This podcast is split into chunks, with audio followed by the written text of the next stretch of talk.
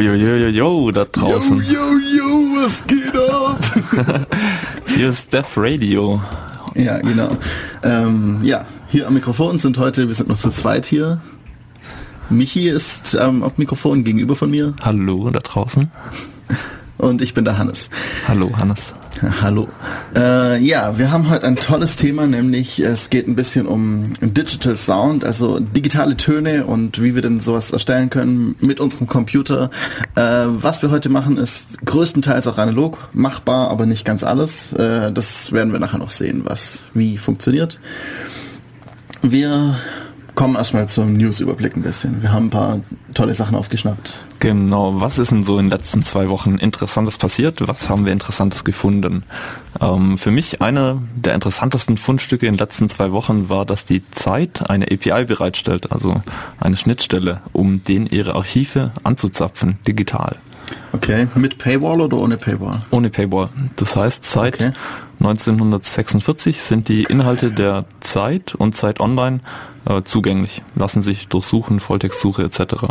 Boah, das ist richtig cool. Da gibt's schön, bestimmt wieder schöne Leute oder könnte man mal äh, tolle Illustrationen machen, wann welches Wort wie oft benutzt wurde Genau, und solche das Sachen. äh, gibt's zum Beispiel schon. Da gibt's also die Seite ist developer.zeit.de. Das ist auch so ein Verzeichnis mit bereits erstellten Anwendungen. Und Mhm. was du gerade gesagt hast, Hannes, so eine Statistik über die Häufigkeit von Worten in verschiedenen Jahren gibt's tatsächlich schon. Ja, Das sieht man zum cool. Beispiel World Trade Center, so 2001, zack, Ja, geht's genau. nach oben. Oder Internet ist halt irgendwie so. Wahrscheinlich irgendwie fast linear. Ja. Äh, Nee, eher exponentiell, weil das Internet auch exponentiell Verbreitung gefunden hat. ja, schwer zu sagen. Er hört sich interessant an. Gibt's bestimmt tolle Sachen. ja, ist interessant, genau. Kann man sich mal überlegen, was man da sonst noch draus basteln könnte. Die sind aktuell in der Beta-Phase und ja, ähm, Cool, freuen cool. sich, glaube ich, über Anwendungen. Ähm, die zweite interessante Sache, die ich gefunden habe, geht auch ein bisschen in die Richtung öffentliche Daten. Von der Süddeutschen Zeitung gibt's äh, so einen interaktiven Atlas. Das Ganze nennt sich So lebt Europa. Also wenn man googelt nach So lebt Europa, findet man das eigentlich auf Anhieb. Das ist so, ein, ja, so eine Karte von Europa, wo du Zugriff auf ja, 50 Statistiken hast aus über 300 Regionen. Und du kannst dann zum Beispiel sagen, zeig mir mal an die Arbeitslosenquote und es färbt sich dann Europa entsprechend ein, wie ähm, ja, die Arbeitslosenverteilung ist. Ähm, lassen sich aber auch andere Sachen einblenden. Ist ziemlich interessant, da mal damit rumzuspielen. Zum Beispiel kannst du sagen, ähm, Patente, wo sind die Patentanmeldungen am höchsten und siehst dann so eine Europaverteilung und stellst dann auf einmal fest, dass das irgendwie in Baden-Württemberg ist, wo am meisten Patente angemeldet werden. Technologiezentrum Baden-Württemberg. Wir haben ja sonst nichts, weil Hochdeutsch kann man auch nicht. genau. Ja, oder Bildung, Gesundheit. Also es ist ziemlich interessant, da mal ein bisschen damit rumzuspielen. Man Sieht zum Beispiel recht eindeutig, wo Menschen am meisten verdienen, welche Campingplätze am besten besucht sind in ganz Europa. Okay. Ja, aber ich finde es eine echt schicke. Anwendung. Da wäre ich nie drauf gekommen, so eine Suchanfrage zu stellen. Ich auch nicht, aber es ist irgendwo in Spanien. Ja, interessant. Ziemlich interessant, da mal damit rumzuspielen. So lebt Europa, war das von der Süddeutschen Zeitung. Ähm, ich finde es immer schön, wenn es irgendwie so Anwendungen gibt, die sowas visualisieren, was an sich jetzt ziemlich uninteressant gewesen wäre. Mhm, Und sich auf da Fall. fünf Minuten hinsetzen, ein bisschen rumklicken. Das ist ganz interessant. Gut, ähm, was noch passiert ist in den letzten Tagen, das ist auch irgendwie so ein Dauerbrenner, von dem man immer wieder liest, ist, dass Facebook sich mit irgendwas total blamiert, wo sie irgendwas sperren, was nach amerikanischen Gesichtspunkten total exhibitionistisch und hier Ja. völlerisch und was auch immer ist, aber eigentlich nach europäischen Merkmalen völlig unbedenklich. Und da gab es schon ein paar Fälle, wo irgendwelche random Sachen gesperrt wurden. Wegen so einem Bild. Ich habe mal auf den Link geklickt, wir Ja. stellen den nachher noch hoch. äh, ja. Also es ist eine, eine Statue, die äh, von einer Frau, sehr ästhetische Statue, sehr ästhetische Frau aus Marmor, so wie es aussieht. Und sie ist eben oben ohne. Skandal. Oh my goodness. Nein, bloß nicht. Und diese Französ dieses französische Museum hat eben eine Facebook-Seite, weil sie ganz fleißig irgendwelche Leute befrienden wollen. Und da war eben ein Bild von dieser Statue online, was halt mal gar nicht geht. Ja, Ja, ist schrecklich. Das ist Also, was erlauben die Jetzt sich? überleg mal, wenn das Kinder sehen. Ja, schrecklich. Oh mein Gott. Dann sehen sie das, was sie äh, in den ersten Lebensjahren, äh, ja. Äh, Nicht hinterfragen, wir fangen jetzt nicht an mit hinterfragen. Nein, nein, Facebook hat recht. Das amerikanische Rechtssystem ist vollkommen richtig bei solchen Dingen. Absolut äh, äh, ohne Widersprüche in sich. ähm, Es ist auch äh, überhaupt nicht so, dass Amerika die größte Pornoindustrie hat. Oder hat es überhaupt noch? Ich denke schon. Also ich nach weiß meinem nicht, vielleicht kommt China jetzt langsam oder so. Aber es ist irgendwie interessant, dass man immer wieder von so Fällen liest. Da gab es zum Beispiel diesen Fall vom Schwanzhund, wer da auf Netzpolitik mal googelt. Das ist ein Okay. Hund, der einfach ja, von der Form her ein bisschen aussieht wie das menschliche Geschlechts Geschlechtsteil. Und von Facebook wurde dieses Hundebild dann halt auch gesperrt. Oh Und mein Gott. Ich weiß nicht, sind Das ist alles, alles so Fälle, die auf, ähm, die vielleicht erstmal lustig scheinen, aber wenn Ja. man sich da ein bisschen weiter Gedanken macht, ist es eigentlich eher ziemlich verstörend. Kann es sein, dass Facebook jetzt versucht, äh, die, die Visionen von Steve Jobs bezüglich des Internets äh, nachzuvollziehen, weil ähm, in Steve Jobs Internet hätte es ja am besten keine Pornos gegeben. Das ist ja so eine Blümchenwiese gewesen, Ja. so von seiner Vorstellung her. Und äh, es ist halt nun mal so, dass irgendwie die Hälfte aller Server Pornoserver sind. Keine Ahnung, ich weiß nicht mehr wie viel, da gab es mal Statistiken, aber äh, es ist halt nun mal nicht so. Ja. Da gibt es jetzt auch wieder was, dass das Europaparlament irgendwie Pornografie verbieten will oder so. Gibt es gerade irgendwie Gesetzesanträge und sowas.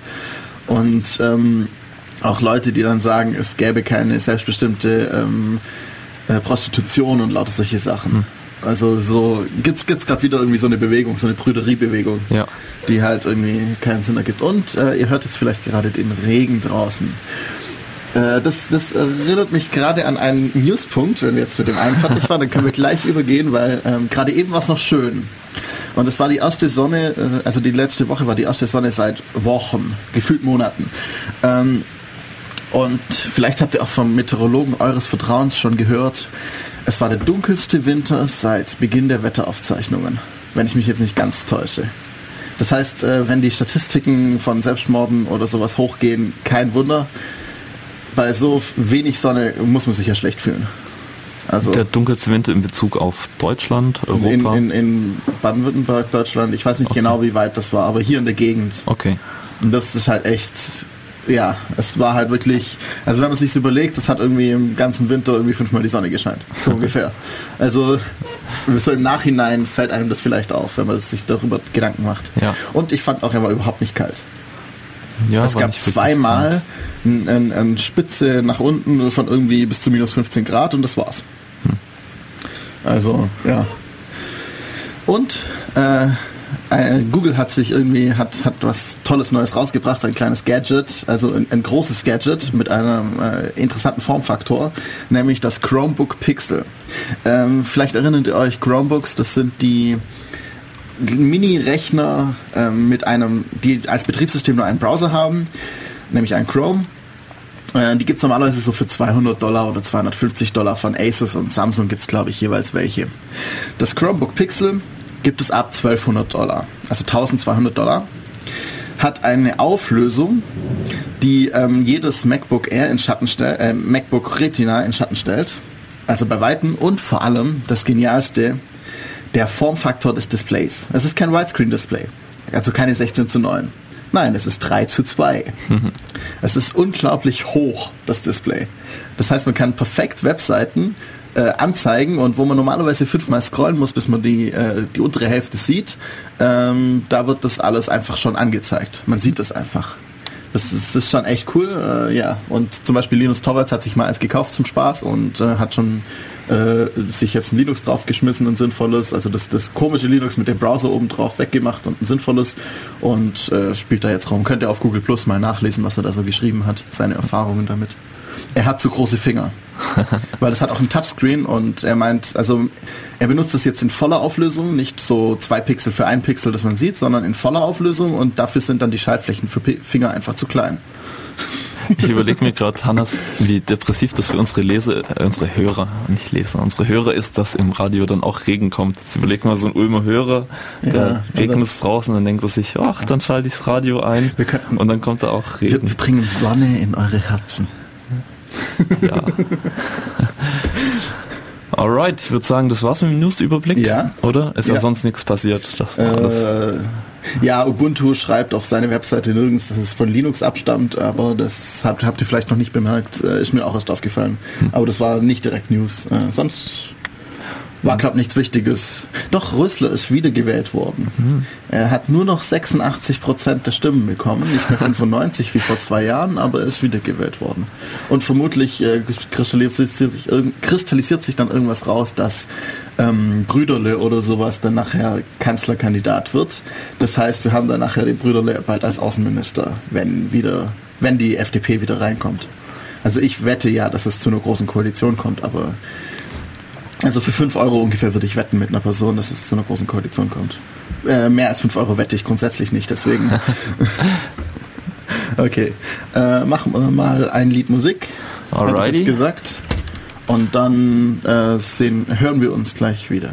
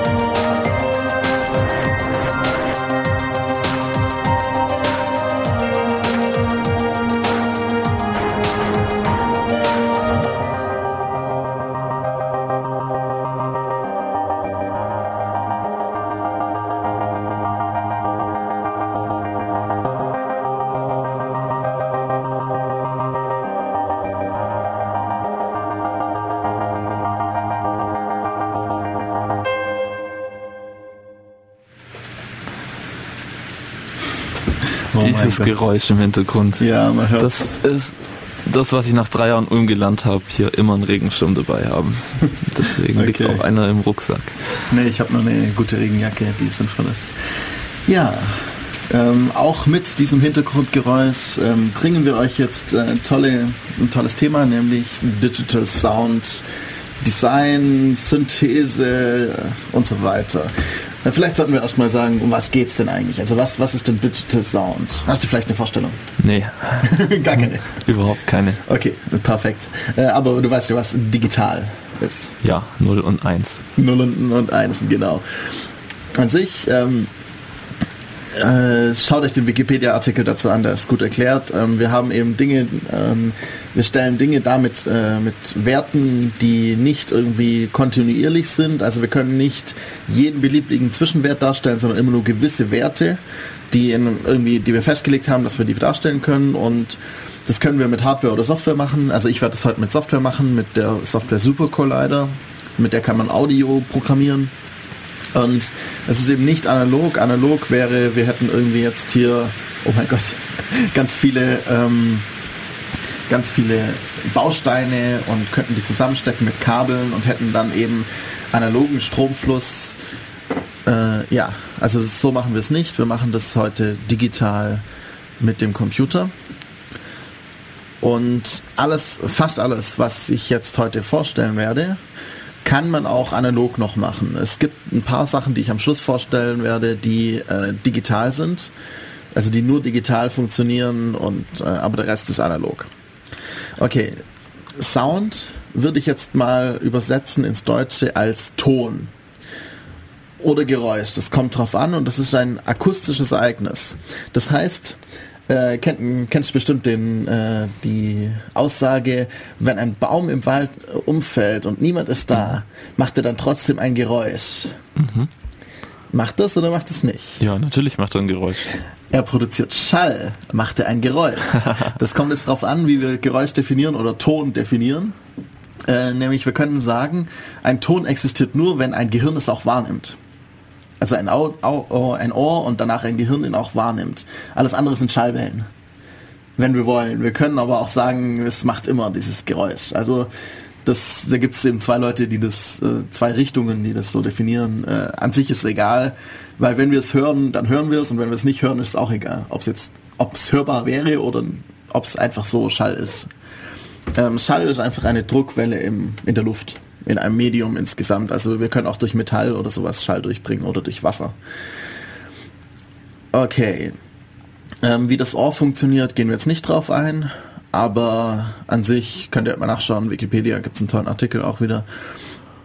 Also wir haben, wir wollen Töne und Geräusche digital erzeugen. Und wie machen wir das jetzt? Wie können wir das machen? Da gibt es verschiedene Möglichkeiten aber vielleicht sollten wir zuerst mal uns anschauen, was gibt es denn für verschiedene Arten von Tönen oder wie können wir Töne klassifizieren, einordnen, welche Eigenschaften haben Töne.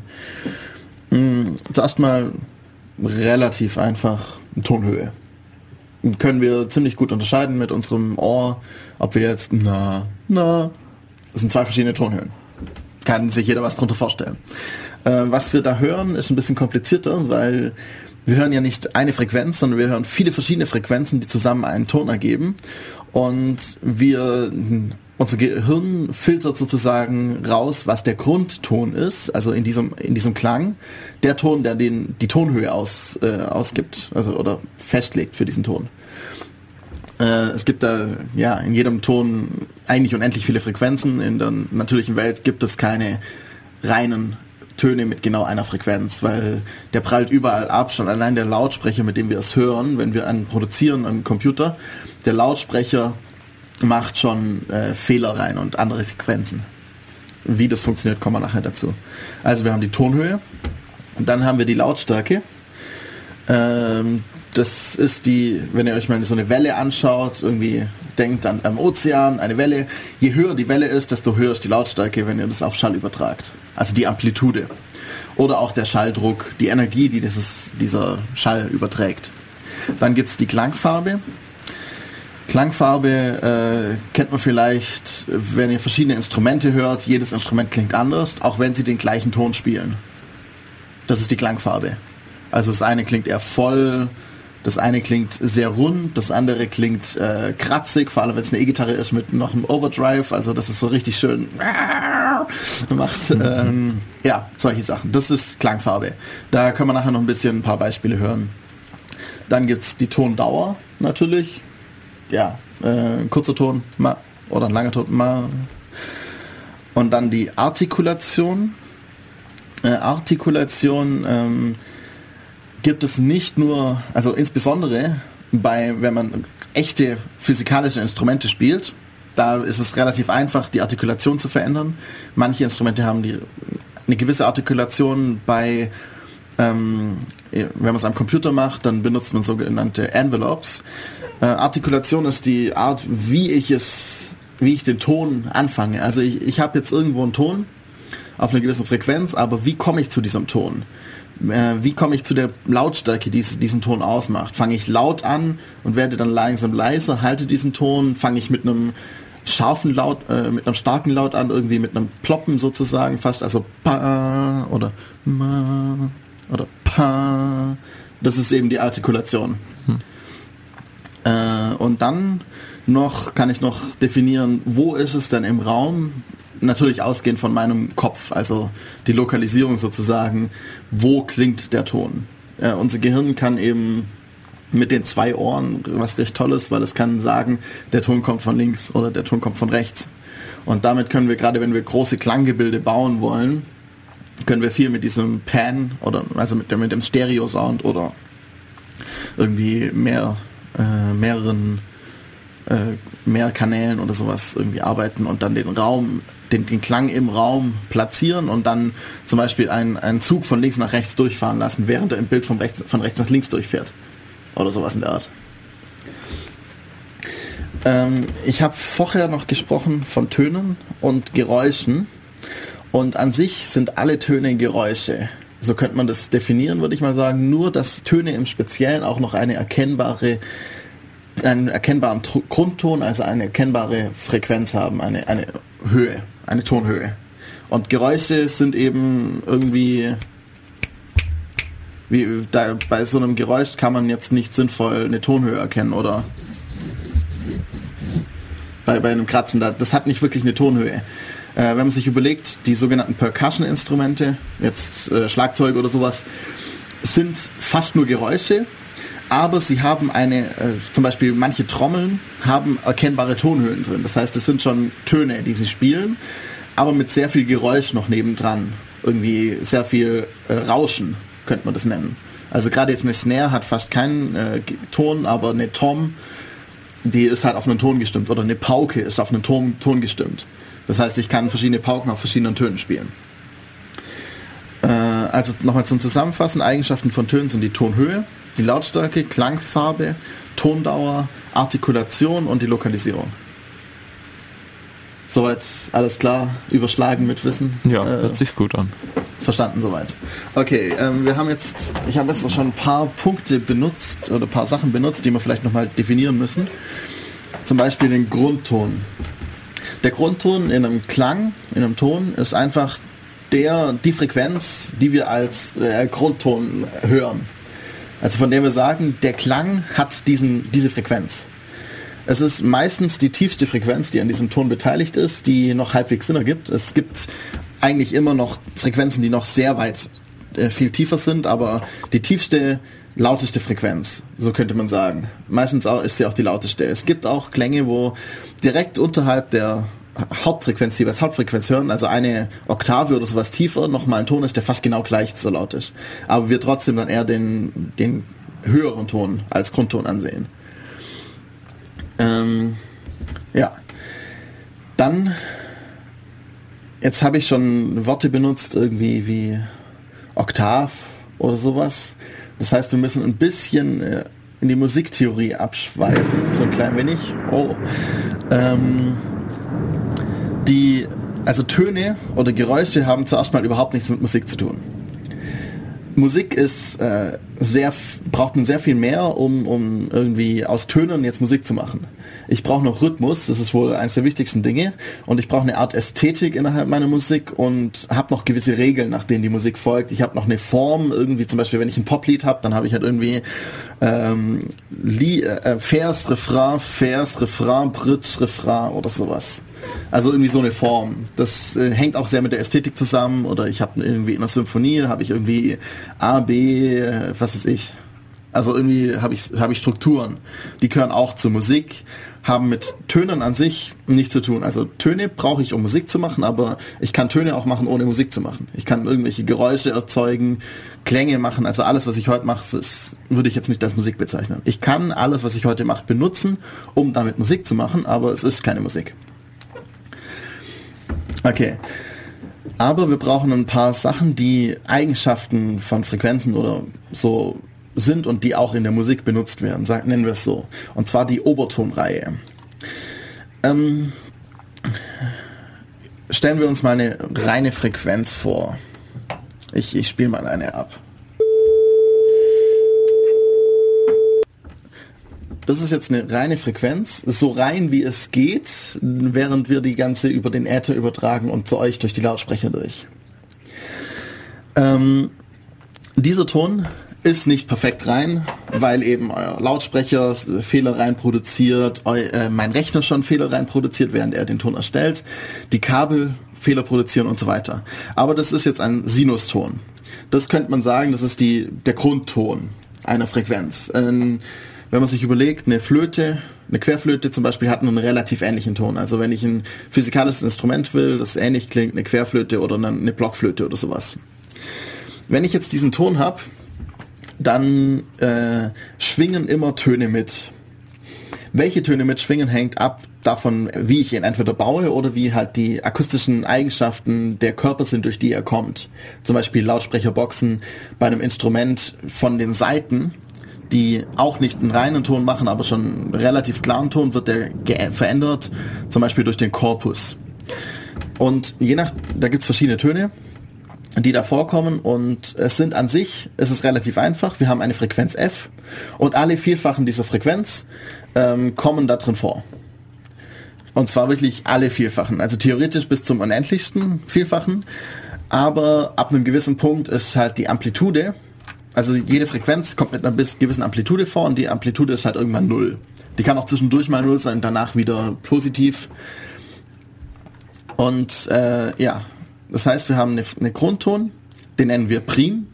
Und dann kommen verschiedene Vielfache davon. Das, also Frequenz mal 1 ist die Prim, Frequenz mal 2 ist die Oktav. Das heißt, ähm, die doppelte Tonhöhe. Ähm, ich spiele mal die, die Tonhöhe. Und dann die doppelte Tonhöhe wäre jetzt eben ja die Tonhöhe eine Oktav höher. Dann kommt eine Quinte über der Oktav. Das ist, äh, wenn ich wieder die, die Frequenz verhöhe, kommt nicht, äh, verdopple. Also nein, wenn ich die Grundfrequenz nochmal einmal dazu nehme, kommt nicht mehr eine Oktav raus. Wenn ich eine Oktav haben will, ich fange mal an mit, mit einfachen Beispielen. Ich nehme die Prim, hat 100, 100 Hertz. Dann kommt die Oktav, ist bei 200 Hertz. Wenn ich jetzt die, die nächst, der nächste Ton ist natürlich 300 Hertz. Das ist aber nicht mehr ein Abstand von einer Oktave, sondern ein Abstand von einer Quinte zu, der, zu dem davor, weil die Oktave zu den 200 Hertz wären ja 400 Hertz. Die kommt erst danach. Also ich habe äh, ich habe äh, von, von, unten her sozusagen ähm, Prim, Oktav, dann Quinte, die zwischen, dazwischen hängt und dann habe ich einen Abstand von einer Quarte wieder. Das heißt, vom zweiten zum vierten ist wieder eine Oktave. Und so weiter.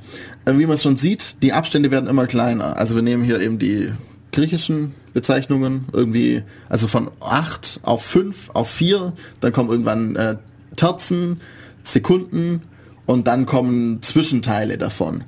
Das heißt, ähm, unsere Obertonreihe hat am Anfang äh, klar definierte Abstände, die wir auch in unserer Musik benutzen, in unserer westlichen. Also irgendwie die, die perfekte Quint ist etwas Göttliches.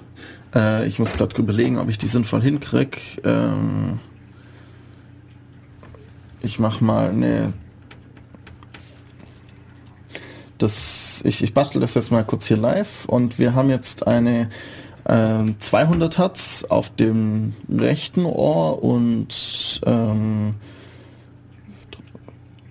200, 400, 600. Das ist dann eine Quint, eine Oktave höher auf dem linken Ohr. Und das ist jetzt sozusagen der, der perfekte, also ein, ein göttlicher Klang, könnte man sagen. Das hat äh, Pythagoras damals äh, irgendwie im alten Griechenland ähm, das war der mit dem Dreieck, der hat da viel rumge äh, rumgemacht. Mhm. Äh, ja, ich, ich halte jetzt gerade einen Monolog, das ist ein bisschen blöd, aber ja, muss man am Anfang ein bisschen. Stell immer Fragen, wenn du willst. Okay. Okay. Also der hat eben den Pythagoras hat damals auch die ganze Mathematik, die er gemacht hat, eigentlich nur gemacht, um Musik zu verstehen. Und deswegen, sie hatten damals schon ein sehr ähnliches Stimm, äh, Stimmsystem, wie wir das heute haben. Das basierte auf der perfekten Quinte eben. Heute bas äh, basiert das auf einem mathematisierten, perfekten Abstand, dass es immer funktioniert und dadurch klingt es nicht unbedingt immer so gut, aber dafür können wir von einem Tonsystem ins andere überwechseln, also von einer Tonart in die andere ohne Probleme und dann ganz tolle Sachen. Das ging damals nicht. Das ist aber schon Musiktheorie wieder. Also da machen wir bestimmt auch mal eine Sendung drüber. Also wir, wir haben eben verschiedene Töne und die klingen alle mit. Und ja, wir können jetzt, ähm, ich schaue mal kurz, ich habe da ein Beispiel, das ich nachher noch bringen wollte. Ja, das bringen wir nachher. Ähm, ich kann ja mal noch einen anderen Ton zeigen, zum Beispiel einen, in dem viele verschiedene Frequenzen drin hängen. Ähm, das wäre jetzt der. Der klingt fast so wie die, wie die ähm, Sinuswelle. Nur ein bisschen heller. Dann der klingt noch heller und der klingt noch heller. Da sind immer mehr Obertöne drin. Ähm, in, immer in einem absteigenden Verhältnis, also die Obertöne, je höher die Frequenz, desto kleiner wird die Amplitude, aber immer mehr davon sind drin. Und dadurch hört sich der Ton voller an, aber auch äh, höher und lauter. Er ist an sich nicht lauter, die, die Frequenz also die Amplitude des Grundtons ist noch die gleiche, aber der Druck, der durch drüber kommt, also die Energie, die übertragen wird, die ist höher, weil es gibt viele äh, Amplituden. Das heißt, es, ja, es wird mehr Druck übertragen. Äh, jetzt bin ich ein bisschen abgeschweift, aber an sich die Obertonreihe, diese verschiedenen Frequenzen führen dazu, dass ich eine Klangfarbe habe. Eben von, von dem fast reinen Sinuston den wir jetzt hören, bis hin zum Sägezahnton, der sehr voll ist, haben wir eben, können wir verschiedene Klangfarben erzeugen. Wir können auch eben, wenn wir am Computer sind, beliebige Klangfarben erzeugen, die auch nicht unbedingt gut klingen. Und das ist eben, ja, so können wir die Klangfarbe erstellen. Also Klangfarbe immer Oberton rein und die Obertöne in verschiedenen Amplitudengewichtungen. Soweit, hast du jetzt noch irgendwelche Fragen? Oder mhm. habe ich dich gerade komplett erschlagen? Nee, das passt bei mir soweit. Okay, dann hoffen wir, dass es draußen äh, in der Welt auch äh, soweit passt. Ich denke, äh, das war jetzt erstmal viel Theorie. Wir sollten mal ein bisschen Musik machen und dann danach dann äh, weitermachen mit, mit ein bisschen der Erzeugung. Also das waren jetzt die Grundlagen. Mhm. Vielleicht, wenn ihr es nicht äh, gerade noch nicht alles durchgeblickt habt, schaut euch die ähm, Wikipedia-Artikel an. Ich werde die nachher noch verlinken zu ähm, Obertonreihe, ähm, zu Ton und zu Schall vielleicht und sowas in der Art. Da könnt ihr noch mal ein bisschen drüber nachschauen, während wir jetzt Musik spielen. Ähm, von was, von wem kommt denn heute die Musik? Ähm. Gerade eben hat das noch. Ja, das Problem ist, es steht auf der CD und die CD liegt im CD-Player. äh, nee, die Musik ist von der Band Strange Zero und das Album heißt ähm, Newborn. Ähm, schreiben wir auch noch rein auf die Radioseite. Gut, jetzt hören wir ein bisschen weiter.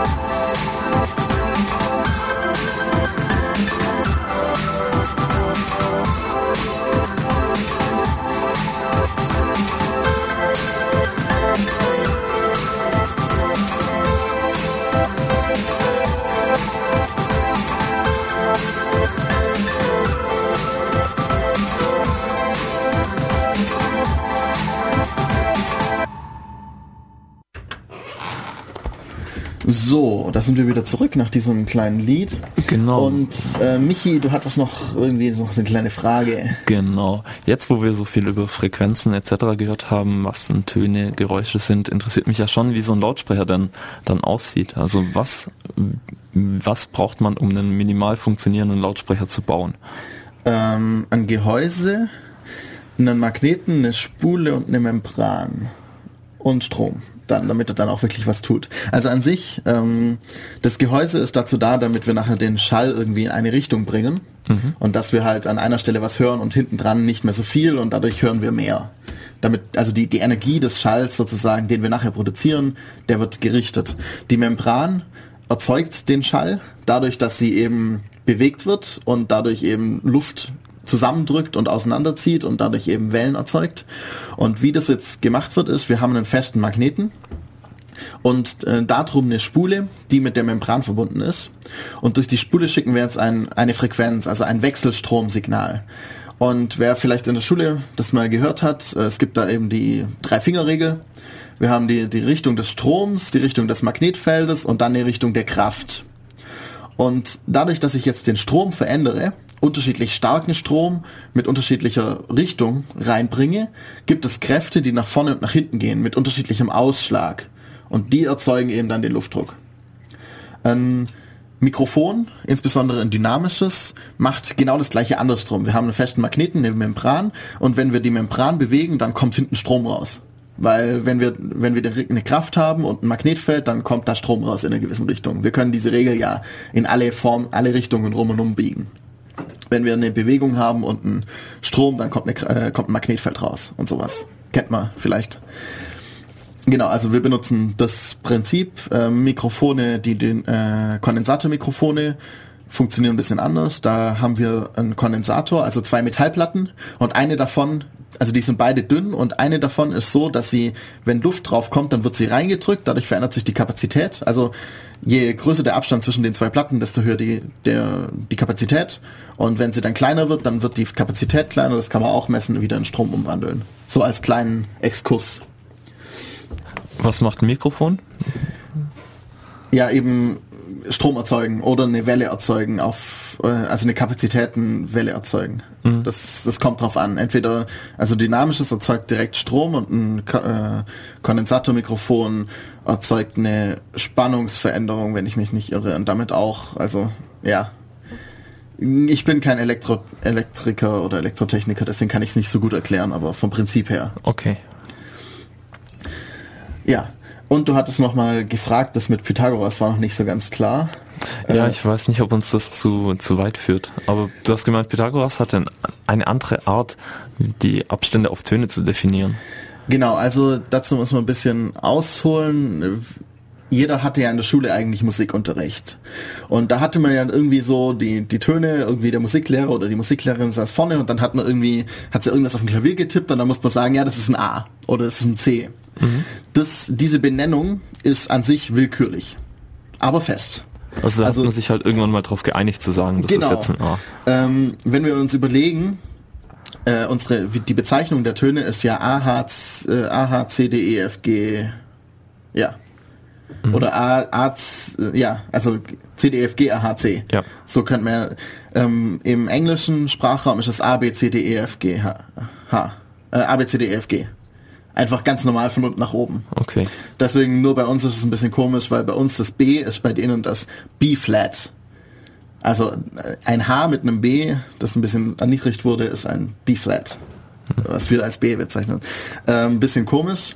Und an sich, die fest, äh, wir müssen immer festlegen, wenn wir Noten irgendwo haben oder wenn wir irgendwie ein Instrument spielen wollen, von welcher Frequenz aus wir den Rest sozusagen der Töne berechnen. Und da gibt's halt einfach den Kammerton A bei 440 Hertz oder bei 442 Hertz wird zum Beispiel öfters mal bei Blasmusik gemacht. Eher, also eher ein bisschen höher noch, klein wenig, dadurch klingt's ein bisschen besser. Es gibt auch äh, irgendwie, gab mal Renaissance zeitlich irgendwie 420 Hertz. Das klingt dann sehr tief irgendwie für unser Gefühl, weil unsere ganze Popmusik halt irgendwie standardisiert ist auf 440 Hertz. Deswegen, ja, also wir legen irgendwo fest, das A, das kleine A, ist jetzt dieser Ton. Fertig. Und dann von dort aus gehen wir weiter. Und wie wir weitergehen, ähm, ist jetzt ein bisschen kompliziert, aber von der Idee her, heutzutage sagen wir, wir haben 440 Hertz, das A, das heißt, das eingestrichene A ist bei 880 Hertz. Die Oktav, die ist fest. Das nächste wäre dann bei ähm, 17.060 Hertz, irgendwie sowas. Nee, äh, 1760 Hertz, irgendwie sowas. Und jetzt haben wir dazwischen ja die Möglichkeit, wir müssen da ja irgendwie noch Halbtöne reinpacken und Ganztöne. Und Pythagoras hat es gemacht, indem er gesagt hat, die, das Verhältnis von Grundton zu Quint ist 3 zu 2 wenn wir uns überlegen, vom, von unserer Obertonreihe haben wir unten ähm, den, den Grundton die 1, dann äh, also dann den die Oktav die 2 und dann die Quint oben drüber ist das Dreifache. Das heißt, der Abstand zwischen der Quint und der Oktav ist 3 zu 2. Und äh, ja, Pythagoras setzt eben auf die Quint und stimmt von dort aus alle anderen Töne, indem er halt sagt, okay, ich gehe jetzt nach oben, irgendwie nochmal eine Quint über der Quint ist dann, und dann gehe ich eine Oktave nach unten und habe dann, hab dann unten den Abstand äh, von, von einem Tonschritt rausbekommen. Hm. Und, und bastelt sich eben aus Oktaven und, äh, und Quinten seine Töne zusammen. Das klingt relativ gut, also ziemlich gut, finde ich. Es klingt ein bisschen besser als so die Standardstimmung, meiner Meinung nach, aber wir haben Probleme, dass das äh, nach oben hin nicht mehr zusammenpasst, weil die Obertonreihe äh, sich anders verhält als die, als, als, ja, also nicht perfekt zu den Oktaven verhält. Wir, wenn wir zwölfmal eine Quinte machen, kommen wir nicht bei einer Oktav raus, sondern ein bisschen tiefer, glaube ich. Und das, dadurch gibt es dann halt Probleme. Und heutzutage machen wir das so, wir benutzen das sogenannte pythagoräische Komma. Das ist einfach die zwölfte Wurzel aus zwei, weil in den Bereich von, von Prim zu Oktav, also zur zweifachen Frequenz, wollen wir zwölf Töne unterbringen. Das heißt zwölfte Wurzel aus zwei. Und jeder Ton ist einfach der, ähm, die Frequenz vom vorherigen Ton mal zwölfte Wurzel aus zwei. Mhm. Dadurch haben wir perfekt gleichmäßige Töne, mhm.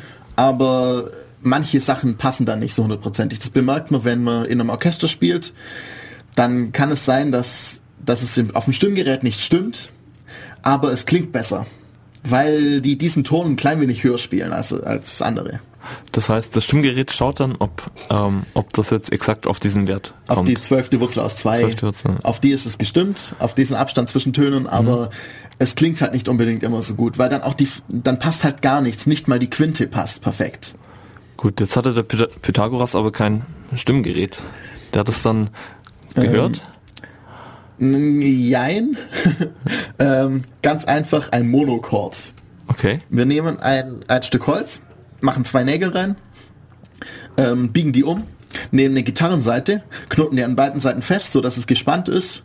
Und dann können wir jetzt ja anziehen, äh, anzupfen, dann hören wir die Oktav, also den Grundton. Wenn wir in der Mitte unseren Finger drauflegen und, äh, und ähm, ziehen, hören wir die Oktave dazu.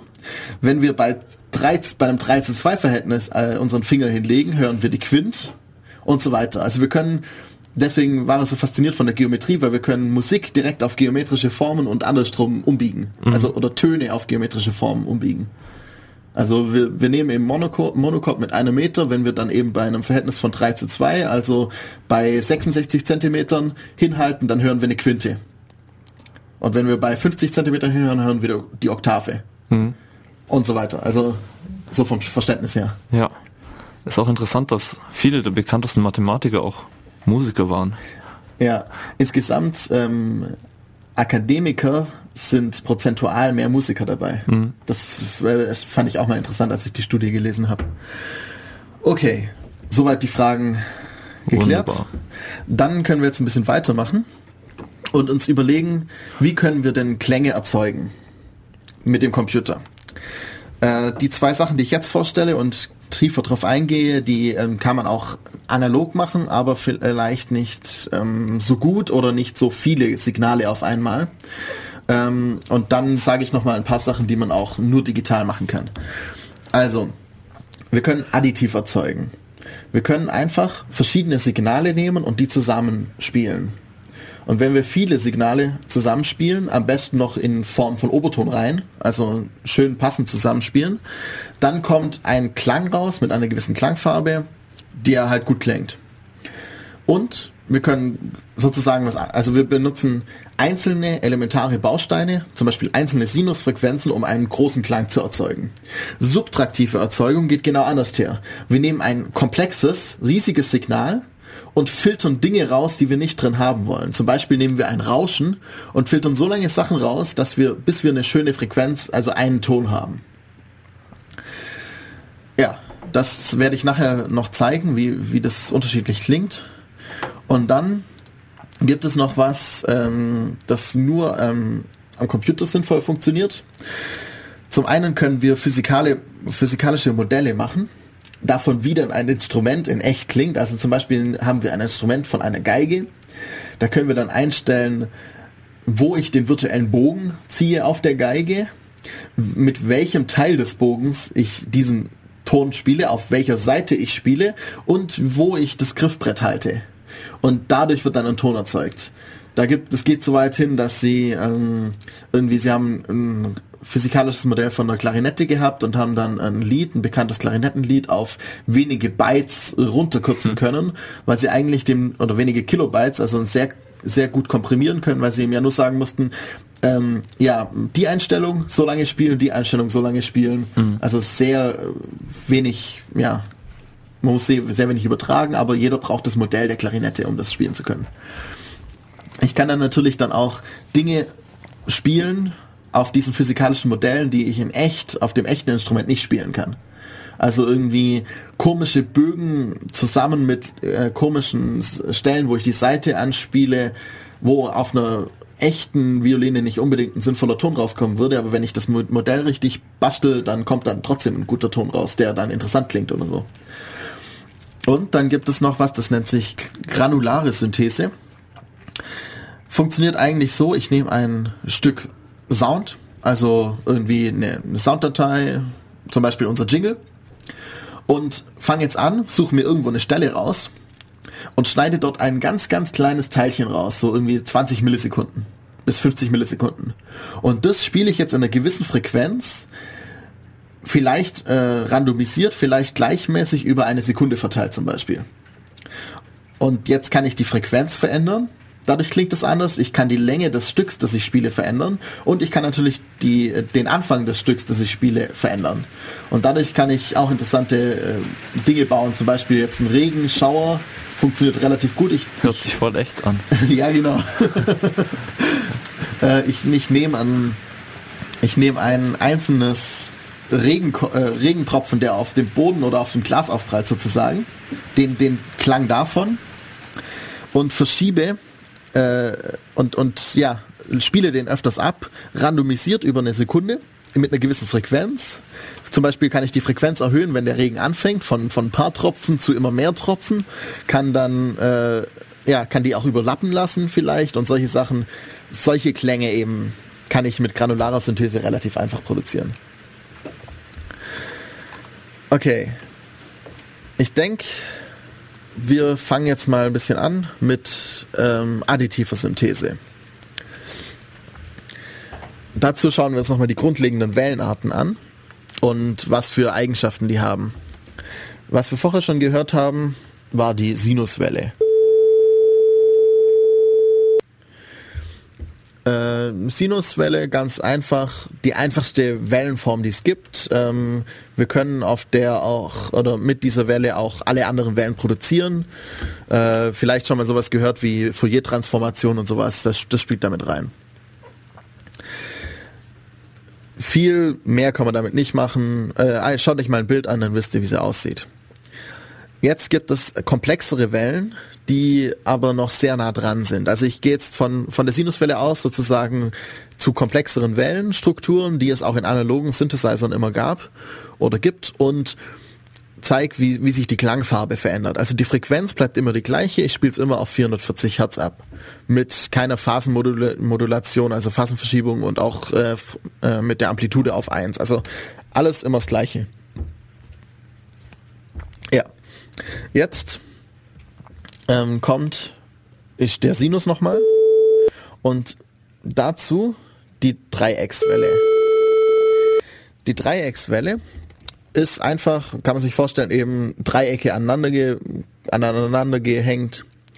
Und was wir hier machen ist, wir nehmen die Grundfrequenz und alle ungeraden Vielfachen davon multiplizieren wir, äh, haben wir mit der Amplitude von 1 durch n Quadrat, also wobei n die Zahl ist, der wievielten ähm, Oberfrequenz, äh, des wievielten Vielfachens ist gerade, ähm, also mit 1 durch n Quadrat wird die jeweilige Frequenz multipliziert. Das heißt, wir haben die Frequenz 1, die Grundfrequenz, mit 1 durch 1 Quadrat, also mit 1, mit der vollen Amplitude. Die Frequenz 2 gar nicht. Die Frequenz 3 haben wir mit 1 durch 9. Die Frequenz 4 nicht. Die Frequenz 5 haben wir mit 1 durch 25 Amplitude drin und so weiter. Also sehr stark nehmen die Amplituden ab und wir haben auch nur die ungeraden drin. Dadurch haben wir ein klein wenig volleren Klang, ein bisschen höheren. Ich spiele die zwei nochmal ab, damit man es hören kann. Im Vergleich zu... Ja.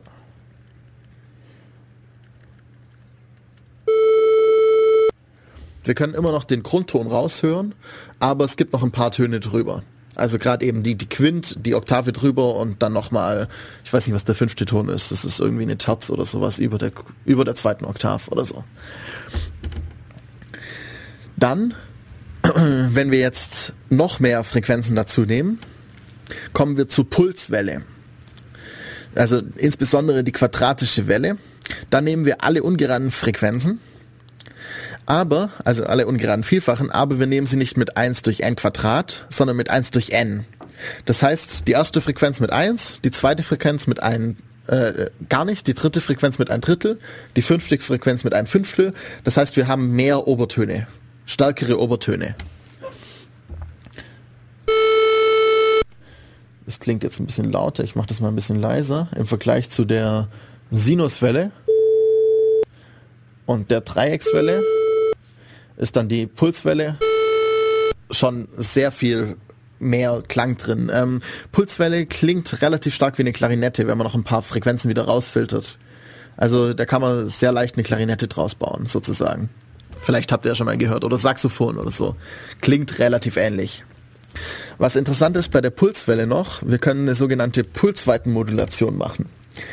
Äh, wer schon mal mit Elektronik ein bisschen gebastelt hat und äh, LEDs äh, ja, hat leuchten lassen, unterschiedlich hell, der hat genau das gemacht und statt eine LED anzuschließen, können wir auch eben einen Lautsprecher anschließen. An sich eine, eine quadratische Welle ist, wir haben eine, äh, einen Zyklus.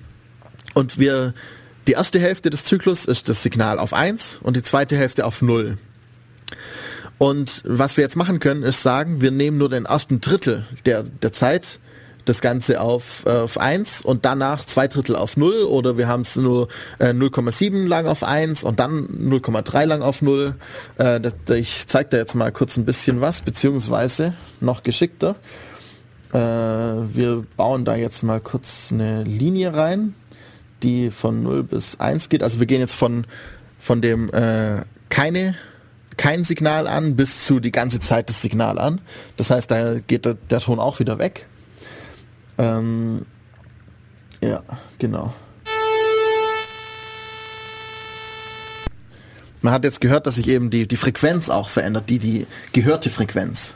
Mhm. Also Hannes, vielleicht sagst du noch was dazu, wie du die Töne jetzt gerade erzeugst. Ja, ich, ich habe es vorher mal erwähnt. Ähm, das Ganze, ich benutze Super Collider. Das ist eine grafische, äh, ein, keine grafische, sondern eine textuelle Programmiersprache für Sound, für, um Töne zu erzeugen, Geräusche zu erzeugen.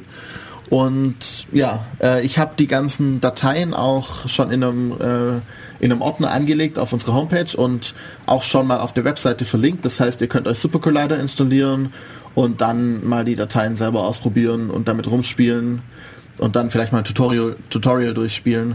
Ähm, ja. Ist das eine Programmiersprache auf Basis von anderen?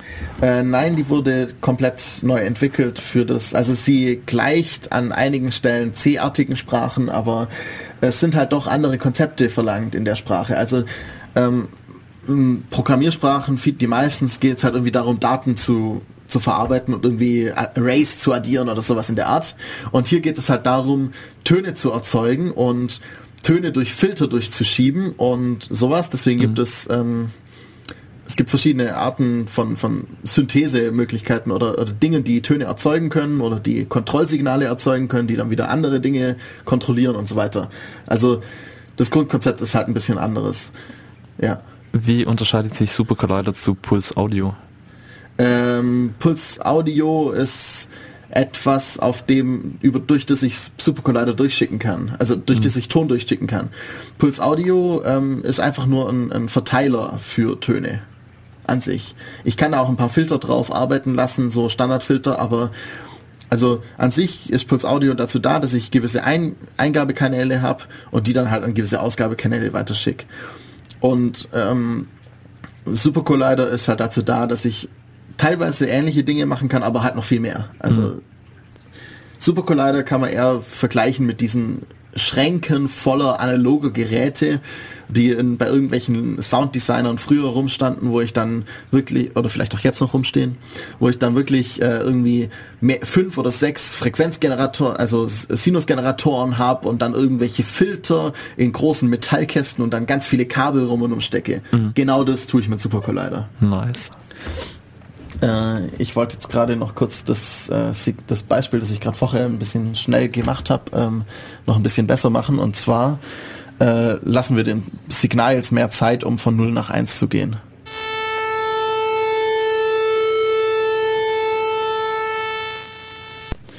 Also wir haben jetzt sozusagen von, von niemals an bis zu dauerhaft an die die Pulsweite verändert. Und man hat halt gehört, dass es, dass es eben in der Mitte sozusagen sich umgedreht hat und dann fast das gleiche nochmal kam, nur rückwärts. Ähm, ja, das nur so am Rande, wie man die Frequenz verändern kann. Aber eigentlich wollte ich ja jetzt darauf eingehen, welche äh, Frequenzen, äh, welche, welche Wellenarten es noch gibt. Und zwar gibt es noch die Sägezahnart. Ähm, das können wir äh, in zwei verschiedenen Richtungen machen. Entweder wir haben am Anfang des, des Zyklus auf 1 und gehen dann bis zum Ende des Zyklus äh, linear nach unten oder wir gehen halt vom Anfang des Zyklus linear nach oben, bis wir ganz am Ende auf 1 sind und brechen dann äh, ab, äh, also plötzlich wieder auf 0. Das klingt dann so.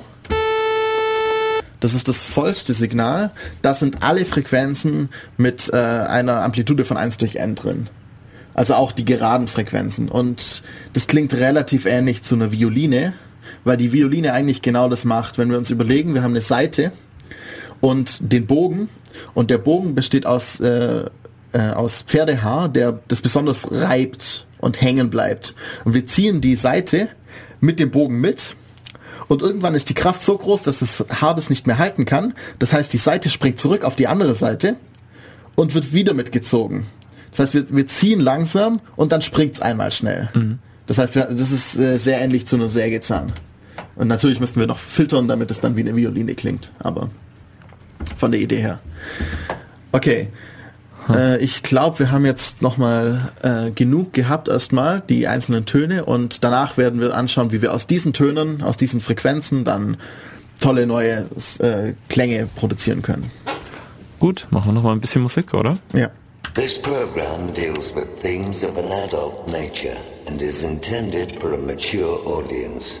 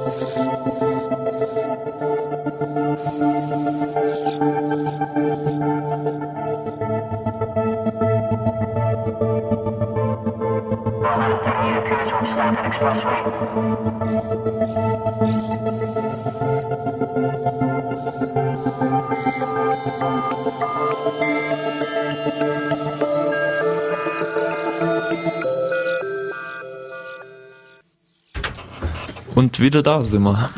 Ja, hier, hier. bei Def Radio. Genau, heute mit dem Thema Digital Sound, also digitale Tonerzeugung, digitale Klangerzeugung. Wir hatten jetzt mal so die Grundlagen, könnte man das nennen, von, von allem, was man so braucht, um jetzt ein bisschen einzusteigen und Töne zu erzeugen. Und zwar nicht nur langweilige Dinge wie einfache Sinuswellen, sondern ein bisschen kompliziertere. Und ähm, es gibt verschiedene Möglichkeiten, wie wir das machen können. Vielleicht sollten wir zuerst noch kurz erwähnen, äh, wenn ihr euch ein bisschen dafür interessiert, zum Beispiel ein ganz toller ähm, ja, Komponist im Bereich der digitalen Musik ist Yannis Xenakis. Der hat bis 2001 gelebt und der war auch Architekt und äh, alles Mögliche. Und äh, wir werden die Webseite verlinken, könnt ihr euch mal anschauen. Der hat tolle Sachen gemacht.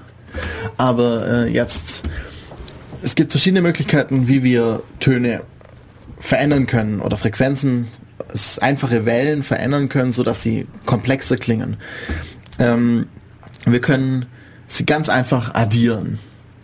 Das hört sich jetzt vielleicht blöd an, aber zum Beispiel wir nehmen jetzt einfach mal ein paar Sinuswellen und addieren sie mit ein paar verschiedenen Modul, äh, äh, ein paar unterschiedlichen Amplituden. Dann kommt sowas raus. Was ich hier jetzt gemacht habe, ist, ich nehme die 440 Hertz, 880 Hertz und 13 1320 Hertz, also einfach das erste, zweite und dritte Vielfache und habe die in äh, Amplituden von 1, 0,5 und 0,7 gemacht. Das heißt, der zweite, die zweite Frequenz ist nicht ganz so stark wie die dritte Frequenz. Ich weiß nicht, wie gut man jetzt die drei Frequenzen raushören kann. Also drei Frequenzen wird bei mir meistens schon problematisch, drei unterschiedliche Töne. Ich mache jetzt mal die dritte ein bisschen leiser. Dann ist es nicht mehr ganz so hell. Oder ich mache die wieder genauso wie vorher und mache die zweite mal fast weg. Dadurch klingt der Ton schon wieder anders. Ich kann natürlich auch die einzelnen Frequenzen verändern. Ich kann zum Beispiel äh, die, die dritte Frequenz ähm, höher machen und jetzt habe ich drei Oktaven übereinander. Jetzt hört man die hohe ganz gut. Und die zweite ist fast weg gewesen, das heißt, die, die mache ich jetzt auch noch stark. Jetzt, äh, insbesondere Oktaven sind schwer zu unterscheiden manchmal, weil wenn, wenn wir zum Beispiel gemeinsam singen, singen Frauen meistens eine Oktave höher als Männer. Also wenn sie, wenn sie denken, sie singen den gleichen Ton, singen die Frauen eine Oktave höher. Aber unser Gehirn, für, für unser Gehirn sind Oktaven eigentlich das gleiche. Also die, da verändert sich sozusagen nur die Klangfarbe, aber der Ton ist eigentlich der gleiche. Das heißt, es wird ein bisschen, äh, ja, manchmal problematisch, dann so eine Frequenz zu unterscheiden. Okay, soweit, wir können sie einfach addieren. Wenn wir ein bisschen, äh, ich habe jetzt schöne Abstände in diesen Frequenzen drin gehabt. Wenn wir jetzt etwas sehr nah beieinander haben, zwei Töne, die sehr nahe zusammenhängen, dann gibt es einen interessanten Effekt, den zeige ich jetzt einfach mal. Wir haben jetzt eine sogenannte Schwebung. Was, was ich gemacht habe, ist, ich habe 440, äh, 400 Hertz und 440 Hertz und 444 Hertz. Das heißt, ich habe einen Abstand von 4 Hertz. Das heißt auch, meine Schwebung hat eine, eine, eine Schwingung von 4 Hertz. Das heißt, pro Sekunde müsste viermal so ein Wow, Wow, Wow, Wow, Wow machen. Können wir nochmal anhören. Es passt ungefähr. Also es passt sogar ziemlich genau, aber mhm. Kommt halt drauf an, wie, wie, eure, wie lang eure Sekunde ist. Jeder Mensch hat ja so ein bisschen andere Sekundenlänge. Also okay. Also das sind die einfachen Addierungssachen. Wir machen das nicht so häufig, weil ähm, einfach das Problem ist, wenn ich jetzt da jetzt 100 Frequenzen addieren will, dann ist es sehr rechenaufwendig. Auch äh, wenn ich mir das vorstelle, mal in der analogen Welt, 100 Frequenzen, das heißt, ich brauche 100 Sinusgeneratoren, muss die alle dann in, in einen, äh, zusammenführen, in einen Mixpult stecken, das heißt, das Mixpult muss 100 Eingänge haben, oder ich brauche halt eine, eine Kaskadierung von Mixpulten irgendwie, ich habe ein Mixpult mit 25 Eingängen und vier Stück davon und dann nochmal eins mit vier Eingängen und mixe es dann alles zusammen, dass es dann einen Ton ergibt. Das ist sehr aufwendig, deswegen wurde auch früh dann daran geforscht, wie man dann schöner, äh, komplexere Töne machen kann. Und dann gibt es jetzt ähm, die zwei Möglichkeiten. Ich kann die Amplitude modulieren, also die, die Lautstärke sozusagen des Tones verändern, während der Ton klingt. Oder ich kann die Frequenz modulieren, während der Ton klingt. Wir schauen zuerst mal die Amplitudenmodulation an. Äh, die ganz einfache Amplitudenmodulation macht etwas, das nennt sich äh, Tremolo. Das, äh, wir benutzen jetzt eine nicht hörbare Frequenz, um die Amplitude zu verändern. Also Frequenzen kann ich hören von 20 bis 20.000 Hertz. Das heißt, ich nehme eine Frequenz unter 20 Hertz. Hier in dem Fall nehme ich eine Frequenz von 2. Das heißt, wir haben zweimal pro Sekunde äh, sozusagen passiert das Gleiche. Mhm. Was wir jetzt hier machen ist, der Ton, der mit 440 Hertz klingt, der wird zweimal pro Sekunde auf Null runtergezogen. Also hat er keine Amplitude. Und zweimal pro Sekunde genau in der Hälfte da, zwischen diesen Punkten hat er die volle Amplitude. Ein wird Tremolo. Er, wird er auf null runtergezogen oder auf zwei? Äh, in meinem Beispiel jetzt auf null. Weil du gemeint hast, du benutzt äh, eine andere Frequenz, um den Ich benutze die Frequenz 2. Dadurch wird gesagt, wie oft es passiert. Mhm. Und ich habe die, äh, die okay, ich verändere die mhm. Amplitude also ich, ich gebe anstelle einem festen Wert der Amplitude gebe ich eine Frequenz rein und die habe ich so verschoben im Raum, also wenn man sich das vorstellt, ich habe sie ein bisschen nach oben verschoben. Dadurch ähm, hat sie wirklich an der Stelle mhm. null, also an einem, einem Punkt, äh, einem, einem Hochpunkt, beziehungsweise einem Tiefpunkt, der liegt auf, dem, auf der Linie null genau. Mhm. Wenn man sich das äh, aus der Mathematik anschaut, äh, Kurvendiskussion, die Sachen, wo man daraus liest, um dann die Bildchen zu malen, die habe ich jetzt benutzt, damit, damit eben pro Sekunde, äh, zweimal pro Sekunde ein Hochpunkt ist, der ist auf der Amplitude von zwei. Mhm und zweimal pro Sekunde ein Tiefpunkt ist, der ist auf Amplitude 0. Einfach, ja, da muss man halt ein bisschen rumbasteln, damit es dann sinnvoll klingt. Ich zeige jetzt mal, was passiert, wenn ich die nicht verschiebe. Äh, so klingt es, wenn ich es verschiebe. Und so klingt es, wenn ich jetzt nicht verschiebe. Hm. Die Amplitude verschiebt sich. Ich habe jetzt nur noch sozusagen eine maximale Amplitude von 1. Aber ich habe ja einen Hochpunkt und einen Tiefpunkt. Das heißt, ich habe zweimal einen Hochpunkt. Nur ist der untere, der andere Hochpunkt halt eine negative Amplitude. Aber eine Amplitude ist immer der Betrag von der Amplitude sozusagen. Also die Energie ist dann halt, kommt am anderen Ende. Das, äh, das, ja, schwer zu sagen. Aber es kommt halt zweimal eine positive Amplitude raus. Mhm. Sozusagen, es zählt nur der Betrag. Okay, also so, wenn wir eine simple Mod äh, Amplitudenmodulation machen. Das nennt sich Tremolo. Ich weiß nicht, ob ich es gerade vorher schon gesagt hatte. Ein Tremolo ist einfach, wenn ich den Ton immer wieder wegnehme. Das kann man auch mit verschiedenen Instrumenten machen. Dann kann ich jetzt komplexe Mo m, Amplitudenmodulation machen, indem ich jetzt sage, ich habe mein 440 Hertz Trägersignal und moduliere das, dessen Amplitude, mit einer 220 Hertz Frequenz. Das heißt 220 Mal pro Sekunde wird die Amplitude auf 0 gehen und 220 Mal ist sie auf 1. Das Problem daran ist nur, mein Ohr kann das nicht mehr hören. Das heißt, plötzlich hört es sowas.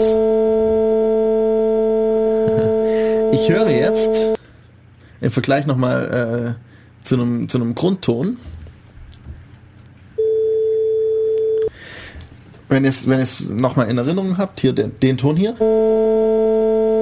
Ich höre jetzt die Frequenz 220 Hertz unter den 440 Hertz und 220 Hertz über den 440 Hertz auch noch mit. Ähm, wie das genau funktioniert, wieso das so ist, muss man sich mal klar machen mit irgendwelchen Bildern und sowas, welche Wellenform da rauskommt bei der Addition dieser, also bei der Amplitudenaddition von diesen Dingern, aber an sich, ich erzeuge Side, Sidebands, nennt man das auf Englisch, ich weiß nicht, wie man es sinnvoll übersetzt, Seiten, Seitenfrequenzen, um meine Trägerfrequenz herum, also um die 440 Hertz, im Abstand der Modulationsfrequenz. Das passiert auch, wenn ich nur mit 2 Hertz moduliere. Aber dann höre ich das nicht so. Mein Gehirn hört unterhalb von 20 Hertz einzelne Signale und überhalb der 20 Hertz hört es Töne. Also unterhalb des, der 20 Hertz höre ich, dass es laut und leise wird und oberhalb höre ich, dass es Frequenzen sind. Und das ist halt eben äh, ein interessantes Konzept oder etwas Interessantes, mit dem wir arbeiten, weil ja, ich, ich benutze eigentlich immer das gleiche, aber es kommt was anderes raus. Also habe ich eben jetzt hier drei Frequenzen mit eben und ich höre plötzlich auch, dass das Signal hört sich so an, als wäre es auf äh, wäre der Grundton 220 Hertz und nicht 440, weil alle drei gleich die gleiche Amplitude haben. 220, 440 und 660. Dann klingt es so, als wäre 220 die, der Grundton, obwohl das Trägersignal eigentlich bei 440 lag. Um das jetzt nochmal zu verdeutlichen, habe ich jetzt hier was eingebaut, nämlich die Frequenz, mit der die, ähm, mit der die Amplitude moduliert wird. Die fangen wir jetzt an von 0 bis 220 Hertz.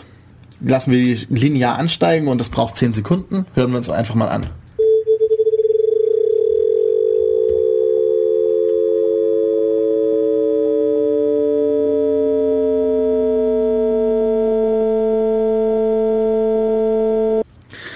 Also wir haben am Anfang noch dieses Phänomen, dass wir noch die einzelnen Unterbrechungen hören. Irgendwann wird es immer schneller und es gibt so, so dieses Drrrr Geräusch. Und dann hören wir plötzlich, kommen zwei Töne dazu. Einer von unten und einer von oben. Die sich langsam annähern und dann um den, äh, also zu dem Ton sozusagen dann sich annähern und dann uh, zu dem Ton werden mit 220, 440 und 660 Hertz. Das wäre eben schön so, also aus, aus der Unterbrechung wird langsam ein Ton, wenn ich die Frequenz langsam erhöhe. Ich weiß nicht, sollen wir es nochmal anhören oder Ja, lass noch mal laufen. jetzt, wo man weiß, was passiert? Ab jetzt ist ein Ton.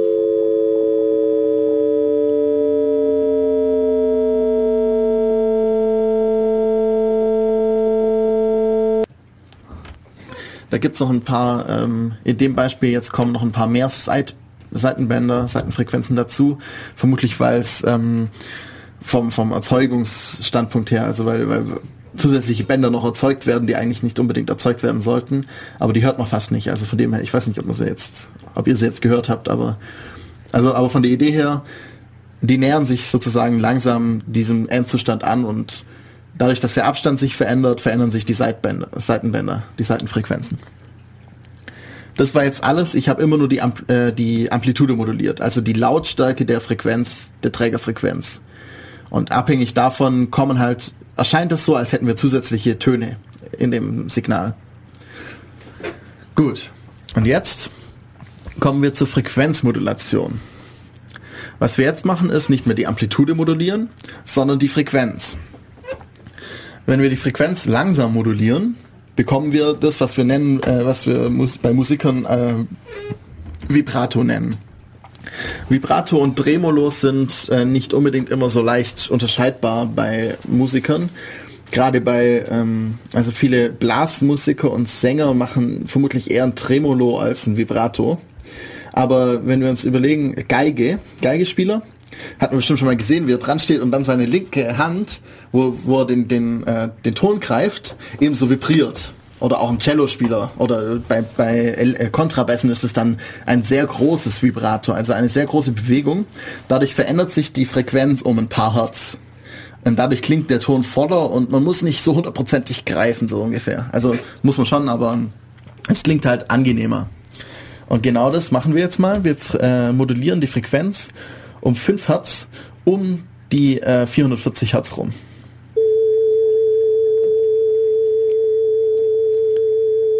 Also die Frequenz wird ein klein wenig höher, ein klein wenig niedriger, ein klein wenig höher, ein klein wenig niedriger. Das ist jetzt noch, wenn wir es äh, noch eben noch die, ja, die, die Frequenz, die moduliert, nicht hören können. Wenn wir jetzt die Amplitude, also die Änderungsgeschwindigkeit, äh, noch verändern, das heißt, wir verändern, wie stark sozusagen die äh, die äh, Veränderung stattfindet, also nicht wie oft sie stattfindet, sondern wie stark sie stattfindet. Also ich hatte hier vorher hatte ich irgendwie äh, 5 Hertz Veränderungen, also plus minus 5 Hertz. Jetzt machen wir mal eine Veränderung mit einmal pro Sekunde, aber machen plus minus 100 Hertz. Dann kommt ein Glissando raus.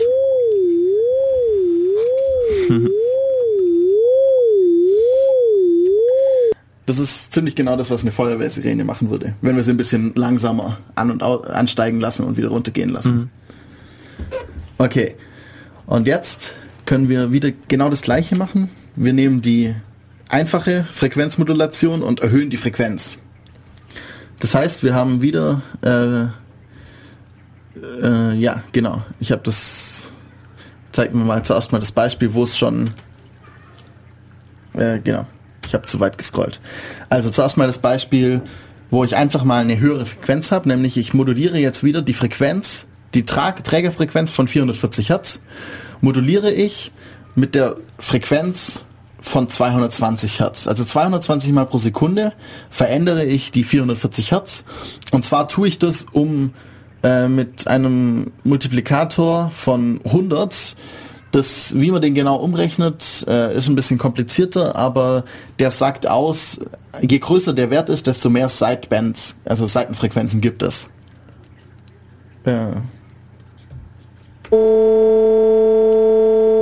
Wir hören jetzt immer noch die Grundfrequenz, ne? aber darüber halt und drunter auch viele verschiedene Frequenzen. Okay, Jetzt ist es natürlich ein bisschen langweilig, nur einen einzelnen Ton zu hören. Ähm, deswegen können wir den auch noch modulieren. Und jetzt modulieren wir zuerst mal die äh, Frequenz, um die es moduliert wird. Also wir verändern jetzt die Frequenz, mit der die Trägerfrequenz moduliert wird. Das hört sich vielleicht ein bisschen komisch an, aber wir fangen eben an ähm, von 0 also sind wir zuerst noch in dem Bereich, in dem wir noch die einzelnen Frequenz, äh, die einzelnen Schwingungen unterscheiden können und gehen hoch bis 440 Hertz und wir modulieren aber ein 440 Hertz Signal. Das heißt, da kommen interessante Sachen raus. Ähm, können wir einfach mal anschauen. Mhm.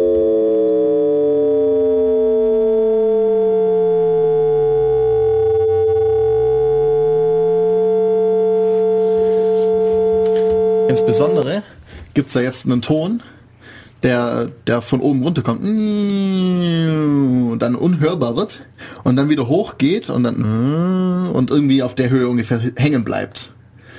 Also das, das ist so, so ein Ton, den man so verfolgen kann.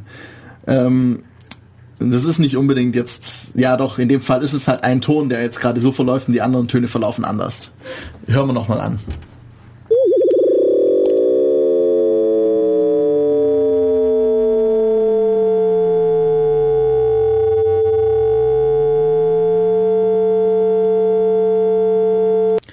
Auch interessant sind darin jetzt eben Punkte, an denen kurzzeitig gewisse Frequenzen wieder hörbare Unterteilungen haben. Also dieses so, so, so ein, so ein Ratatata drin haben. Ich, ich, vielleicht spiele ich es einfach nochmal ab, damit wir das darauf jetzt achten.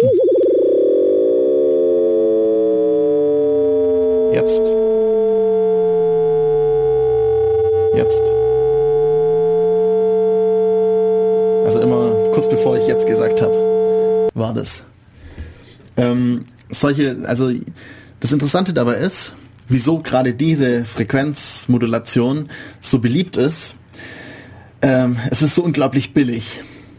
Stellen wir uns mal vor, wenn wir einfach nur Frequenzen addieren, um solche interessanten Töne zu produzieren.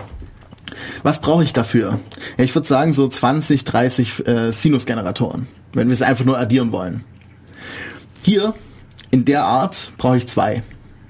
Ich brauche die Trägerfrequenz und die Modulationsfrequenz. Fertig.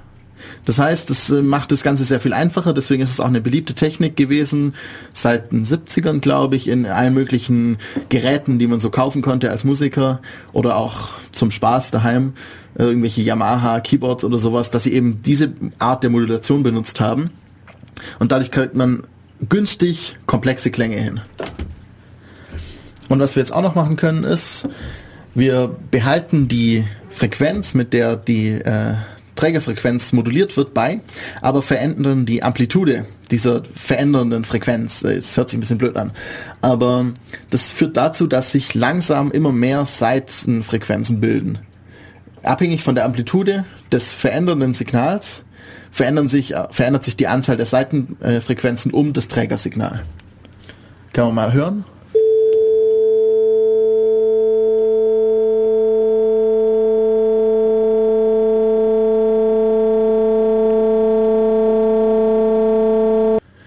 Wie das Ton lauter zu werden scheint. Und immer, es gibt immer so, so Punkte, an denen springt's und plötzlich habe ich, äh, höre ich mindestens einen Ton mehr. An sich sind es dann einer, der oben dran passiert und einer, der unten dran passiert. Also ich habe, wenn ich, nehmen wir mal ein einfaches Beispiel, ich habe eine Trägerfrequenz von 200 Hertz, dann habe ich ein, äh, eine Modulationsfrequenz von 100 Hertz. Das heißt, am Anfang habe ich, wenn, wenn die Amplitude zu klein ist, habe ich eine Frequenz von 100, äh, von 200 Hertz.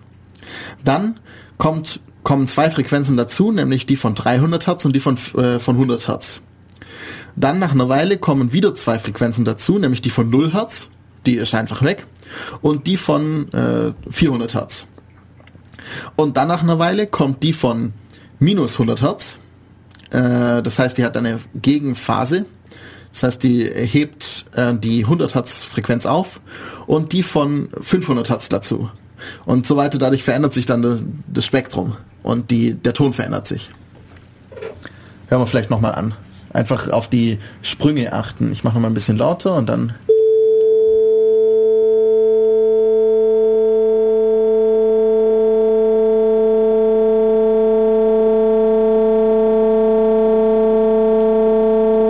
Ich finde es insbesondere relativ einfach. Man, man hört es am besten, wenn man auf die höchsten Töne achtet.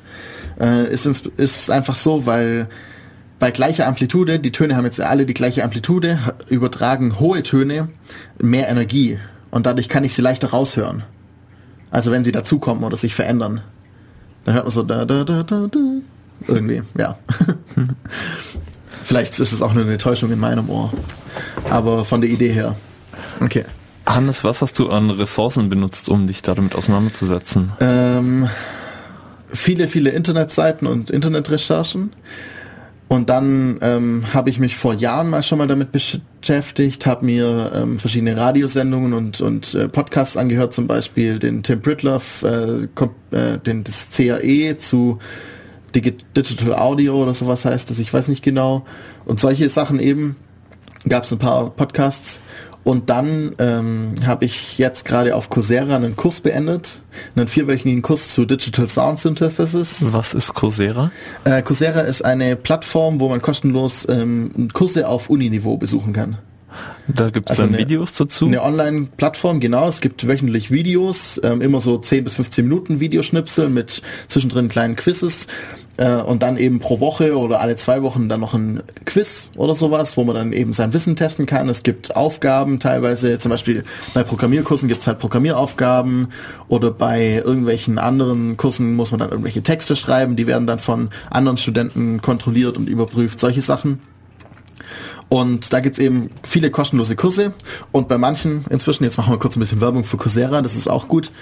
Das ist eine freie Plattform, also eine kostenlose Plattform. Und es gibt manche Kurse, die haben, ähm, da gibt's dann noch den sogenannten Signature Track. Da wird genauer auf einen geachtet. Man zahlt irgendwie 80 Dollar oder sowas und hat nachher dann ein Zertifikat, das theoretisch auch bei Unis anrechenbar sein sollte. Insbesondere sind da manche Kurse, die dann von der ASIN akkreditiert wurden oder ASIC oder wie die heißt und müssten dann auch zum Beispiel jetzt äh, in Ulm theoretisch akkreditierbar sein. Das habe ich noch nicht probiert, ich habe noch keinen so einen Kurs belegt, aber ja. Auf jeden Fall, auf Coursera gab es einen Kurs Digital Sound Synthesis, ähm, die, die Grundlagen, vier Wochen, ein kleiner Kurs, kann ich nur empfehlen. Ähm, hat nicht zu viel Aufwand, es ist immer schön kompakt und äh, interessant und halt eine kleine Einführung in, den, in das Thema, um nochmal die Grundlagen dahinter zu verstehen und solche Sachen. Wie viel Zeit hast du da reingesteckt pro Woche? Äh, zwei, drei Stunden. Oh, das ist halt voll gut. Ich meine, Ja. zwei, drei Stunden pro Woche kann sich, können sich viele Das- Leute genau. freischaufeln. Und das ist halt... Jeden äh, Morgen eine Stunde früher aufstehen, zweimal. Ja, ich hatte halt äh, Vorteil, dass ich schon vieles gekannt habe. Dadurch war es für mich, die Quiz ist sehr einfach. Ich habe halt von ein paar anderen im Forum gelesen, dass es bei denen nicht so einfach war, vor allem wenn sie halt auch wirklich unter der Woche arbeiten und dann das Quiz am, äh, am Freitag fertig sein soll und sie am Freitag aber erst Zeit haben, die Sachen anzuschauen. Da gab es ein bisschen Probleme, aber die waren da auch sehr cool. Also der ähm, Steve Everett, der das gemacht hat, der hat dann auch gleich gesagt, ja okay, dann verlängern wir halt das Quiz noch auf Sonntag. Also Coursera kann, ich- kann ich einfach nur empfehlen, mal anschauen und dann Aber das heißt, ich kann jetzt diesen Kurs nicht ab sofort belegen, sondern der wird immer nur angeboten. Es gibt manche. Kurse, die gibt es äh, in verschiedenen Varianten, dass sie zweimal pro Jahr angeboten werden und zum Selbststudium immer. Mhm. Dann gibt's aber kein Zertifikat. Ja. Oder es gibt halt während der die Person das anbietet und dann gibt es meistens mindestens ein Coursera-Zertifikat oder halt sogar ein anrechenbares Zertifikat, wenn man ein bisschen Geld zahlt. Also ja. Äh, die, der Digital Sound Design Kurs ist jetzt vorbei, da komm, kann man sich glaube auch nicht mehr anmelden. Man kann sich immer, während der Kurs noch läuft, müsste eigentlich immer noch gehen, sich anzumelden, aber vor allem halt, bevor der Kurs läuft. Einfach mal draufschauen. Ich hoffe, dass der den Kurs mal wieder macht, weil das war, kann ich nur jedem empfehlen. Und natürlich habe ich noch ein Buch gekauft zu Super Collider. Äh, das heißt einfach The Super Collider Book. Ähm, kann man sich mal anschauen. Auch von den Leuten, die das geschrieben haben, habe ich verschiedene Webseiten jetzt inzwischen mal angeschaut, zum Beispiel von Nick Collins, der hat, äh, ich glaube, das war der, der schreibt ab und zu mal äh, Super Collider Tweets. Da tweetet er dann äh, ein Super Collider Fragment, coolen Code, der halt nur äh, unter 140 Zeichen hat. also da gibt's gibt's tolle Sachen. Ja. Ich denke, wir machen noch mal ein bisschen Musik Ja. und dann kommen wir zur subtraktiven Synthese. Das hört sich doch gut an.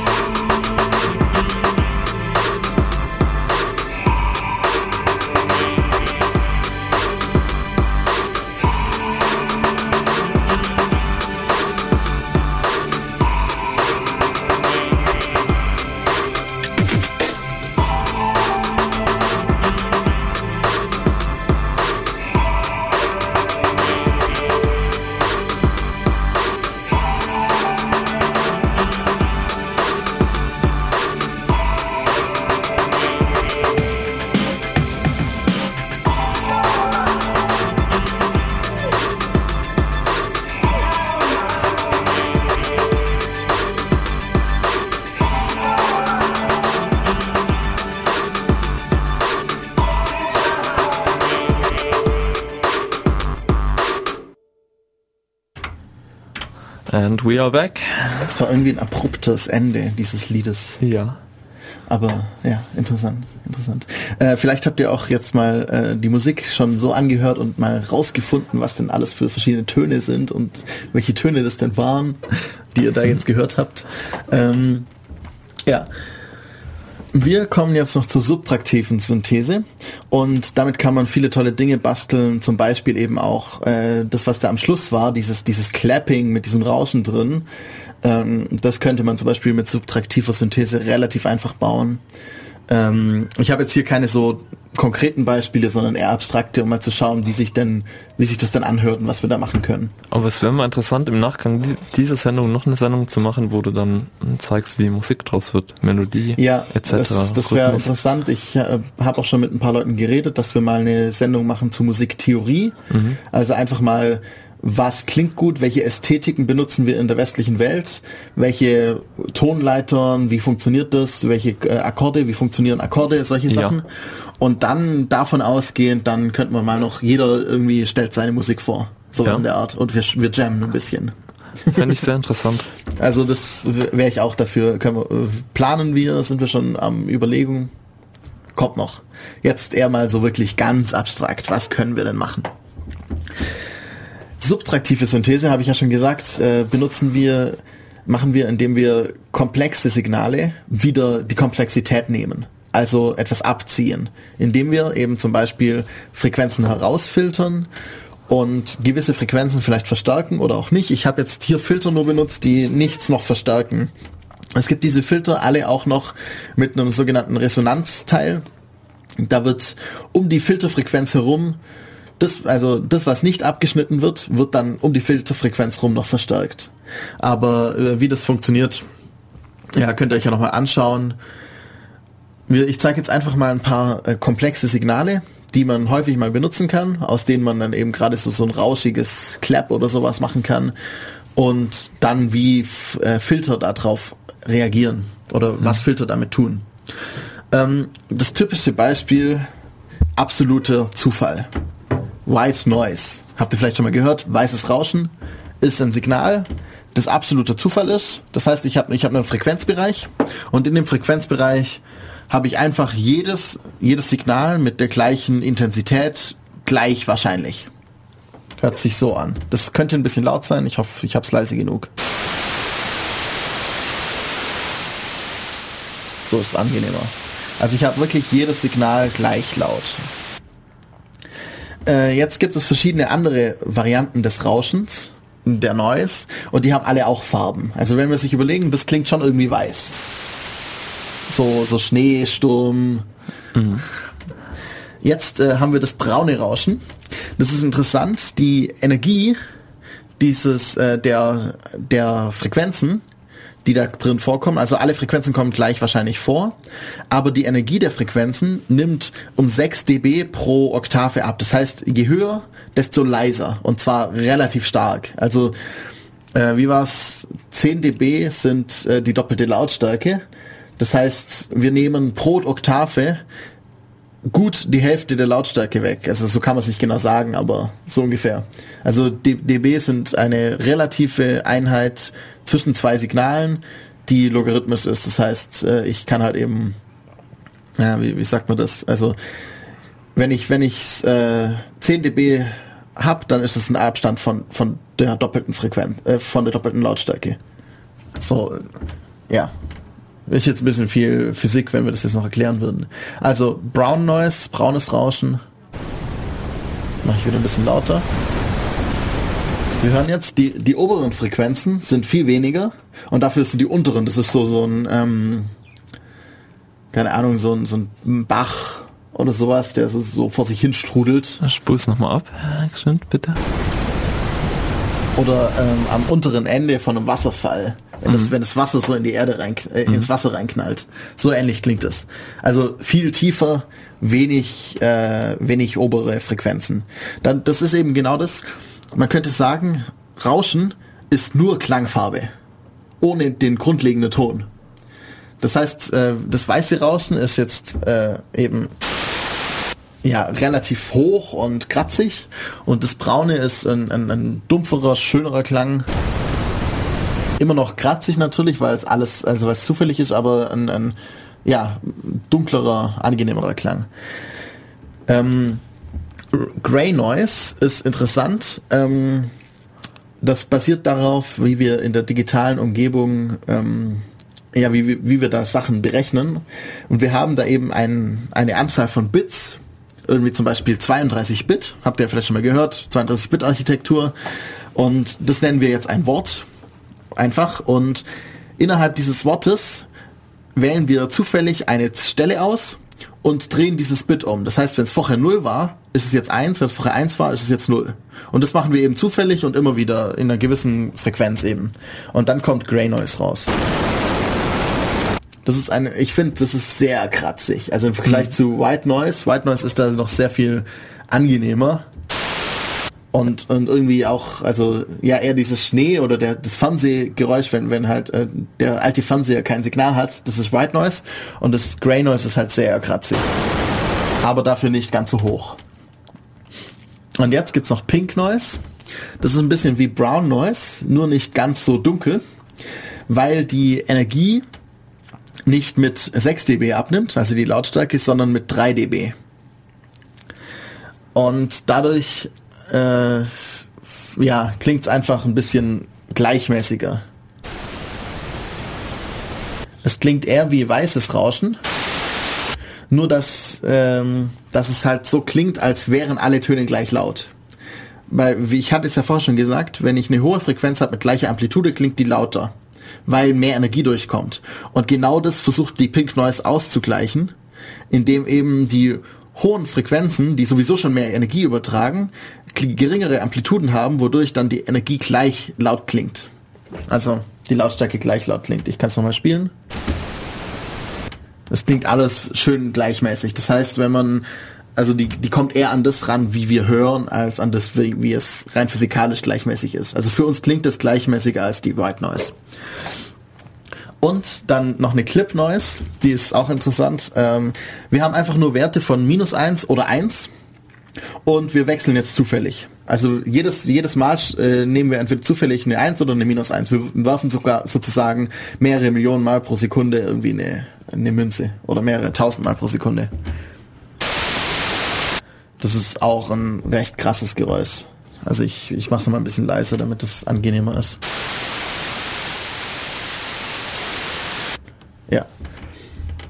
Okay, die verschiedenen Geräuschearten, Rauscharten können wir nehmen und dann halt in Filter reinpacken. Und dann je nachdem, was für Filter wir haben, hören die sich dann nachher anders an. Was für Filter können wir dann haben? Hast du eine Idee? Was könnten wir dann filtern? Obertöne, Untertöne. Ja, also Dinge über einer Frequenz und Dinge unter einer Frequenz immer rausschneiden. Was noch? Hm, was könnten wir noch filtern? Wenn du die zwei sozusagen kombinierst?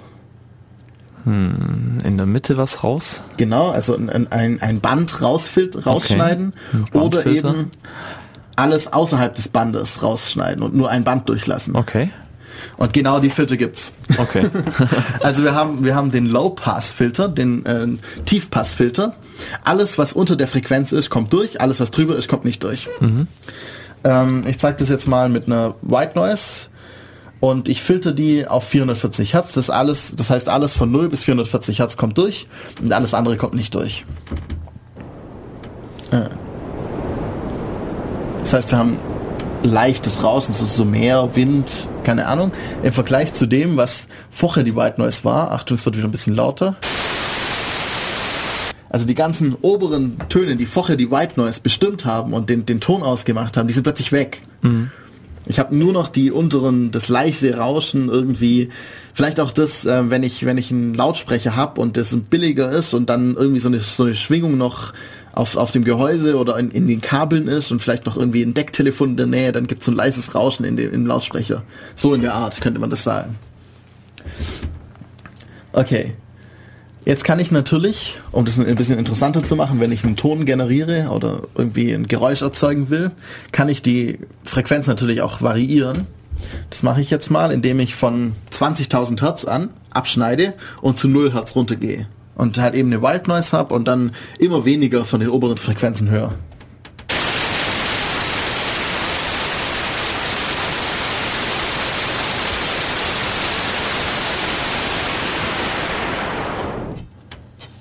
Also man hört, dass wir am Anfang gar nicht so viel bemerken, obwohl das, also wir gehen linear von 20.000 Hertz runter auf Null, aber unten, äh, es ist einfach so, dass unten eine kleinere Frequenzabstand ähm, einen höheren Tonabstand sozusagen bedeutet. Also wir haben ja das 440 Hertz ist ein A, das heißt 880 Hertz ist das A Strich, aber 220 Hertz, das sind nur 220 Hertz Unterschied, ist ein großes A und 110 Hertz ist ein äh, Kontra-A. Das heißt, ich habe äh, mit viel weniger Frequenz einen größeren Tonunterschied. Also von unserem musikalischen Verständnis. Und deswegen höre ich am Anfang noch nicht so viel, wenn da ein paar Hertz weggehen, dann, dann gehen halt ein paar Hertz weg. Ich bin immer noch fast äh, zwischen A3 und A4 irgendwo da oben. Auch wenn das 10.000 Hertz sind. Das klingt nicht so schlimm. Also der, der Unterschied klingt nicht so stark. Aber unten sind halt alle, alle paar Hertz, dann ist schon, habe ich schon fast wieder eine Oktav. Deswegen klingt das stärker.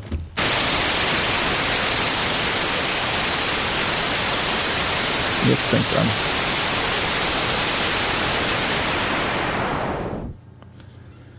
Also ungefähr ab der Hälfte sozusagen, ab 10.000 Hertz fängt es langsam an, dass es immer schneller wird. Kann ja mal auf 10.000 Hertz runtergehen und dann...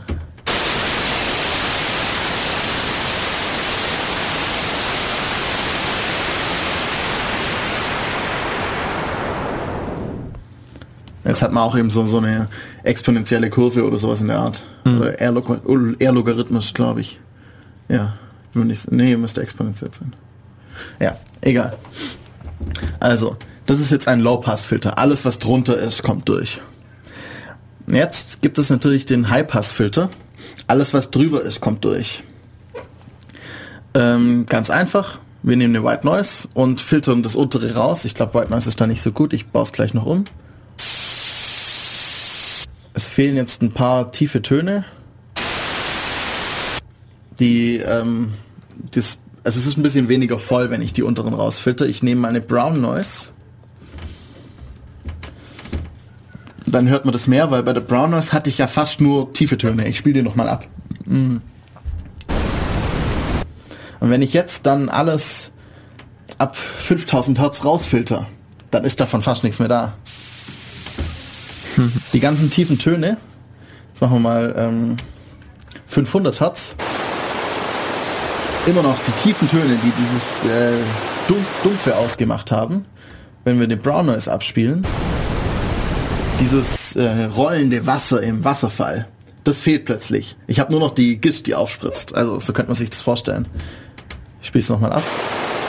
Das ist nur noch die Gischt oder ein, oder ein leichtes, leichter Wind durch Blätter oder sowas.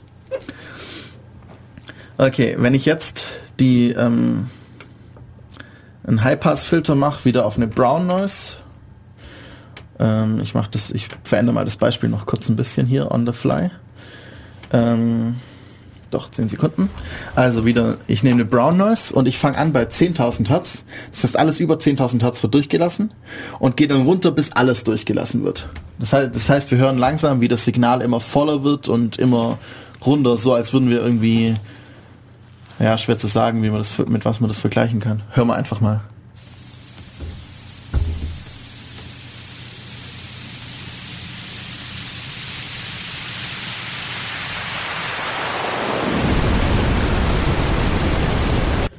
Regen, der kommt und dann ein Gewitter draus wird oder so. Ja, absolut. Ich dachte genau das Gleiche.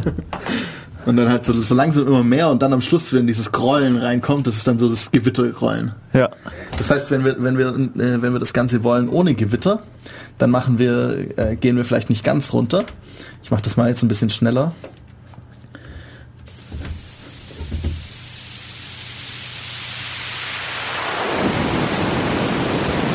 Immer noch ein leichtes Gewitter drin. Dann gehen wir wohl mal auf 250 Hertz nur.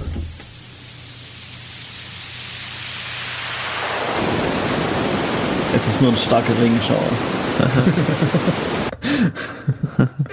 Also damit kann man sehr viel rumspielen und dann, wenn man das jetzt noch ein bisschen verändert und dann vielleicht noch ein paar andere Töne drüber legt, dann hat man schon eine Soundkulisse. Also Soundkulissen sind damit relativ einfach zu machen, wenn ich so ein Hintergrundgeräusch habe, irgendwie Autofahren oder sowas. Wenn ich da jetzt noch eine noch irgendwie die Amplitude von dem Signal, von dem ganzen Signal noch leicht verändere in so Wellen, dann habe ich vielleicht so eine Autobahn, wo immer mal wieder so eine Kolonne drüber fährt so, so, so ein Brummen und dann fährt eine Kolonne drüber und dann kommt wieder mal eine Weile nichts. Das kann ich noch ein bisschen randomisieren und dann habe ich schon tolle Sachen. Okay, jetzt hatten wir den Low Pass, also den Tiefpassfilter und den High Pass, den Hochpassfilter. Jetzt gibt's natürlich noch den Band Pass Filter. Ähm, ich spiele jetzt einfach mal das, äh, ich, ha, ich habe ein Beispiel. Da habe ich die Frequenzen 100, 200, 300, 400, 500, 600, 700, 800 Hertz. Und dann schneiden wir aus diesen Frequenzen raus einen Bereich, der, wenn ich es richtig habe, immer nur äh, maximal zwei dieser Frequenzen rausfiltern sollte. Also der von unten nach oben geht und halt immer zwei dieser Frequenzen rausfiltert. Ich hoffe, dass man es sinnvoll hören kann. Also zuerst mal das Signal ohne Filtern. Wir haben jetzt alle gleich mit der gleichen ähm, Energie. Alle, also von 100 bis 800 Hertz, alle äh, immer hunderte Schritte die gleiche Energie. Und jetzt, äh, das könnte man vielleicht noch ein bisschen verbessern nachher, spielen wir mal das ab, dass wir eigentlich das gleiche machen, nur dass wir den Filter äh, von unten nach oben einen Filter durchschieben, der immer eine, eine Brei- Breite von 200 Hertz rausfiltert.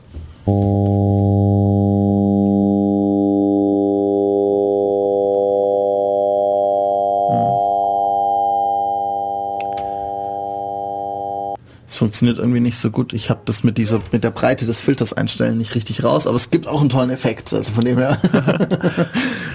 Hm, ich weiß auch nicht. Ich probiere mal was nochmal. Das stört ja jetzt nicht.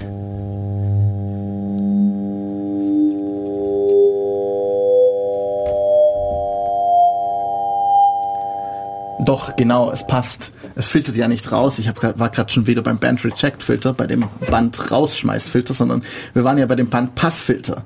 Wir lassen nur einen gewissen Teil durch.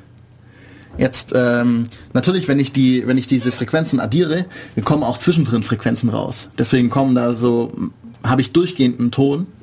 Aber das Beispiel ist besser, was ich jetzt gerade gebastelt habe. Ich lasse jetzt nur einen kleinen Bereich immer durch. Und immer wenn, wenn wir über so eine Frequenz drüber gehen, die wir im Startsignal drin hatten, also 100, 200, 300 Hertz, immer dann wird es kurz laut und dann geht es wieder zurück, wird es wieder laut, geht es wieder zurück.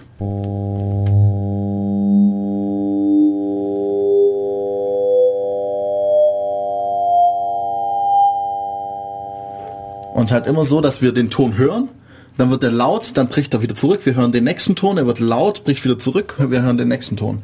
Ähm, vielleicht sollte ich das Ganze mal ein bisschen lauter machen. Ich hoffe, dass ich jetzt hier niemanden die äh, Lautsprecher zerstöre.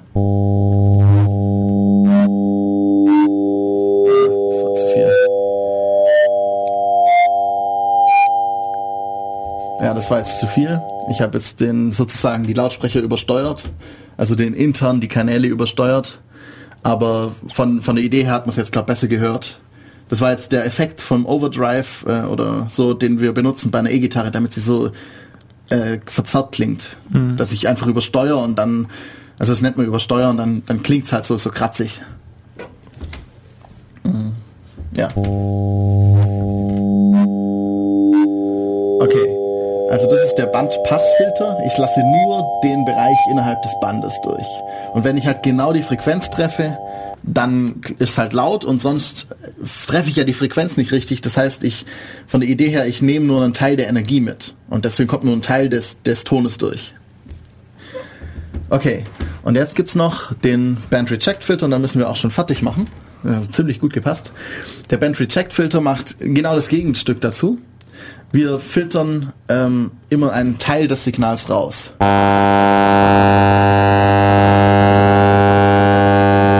Ich mache das mal auch mit einem kleineren Bereich.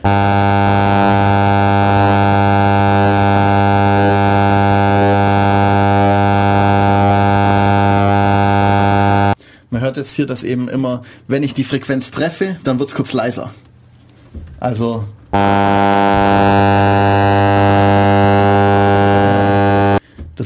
breit, aber vielleicht mit 20.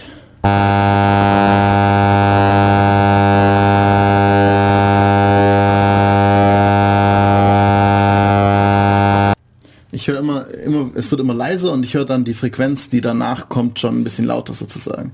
Also, ja. Ja. Ich denke, das war hoffentlich ein guter Einstieg für euch alle. Was wir jetzt noch machen können, am Schluss ist noch ein klein wenig, eine halbe Minute ungefähr, was spielen, äh, das mit gran granularer Synthese gespielt wurde. Ähm, wir wünschen noch einen schönen Tag, schönen Sonntag und dann bis zur nächsten Folge. Ja, adieu. Ciao.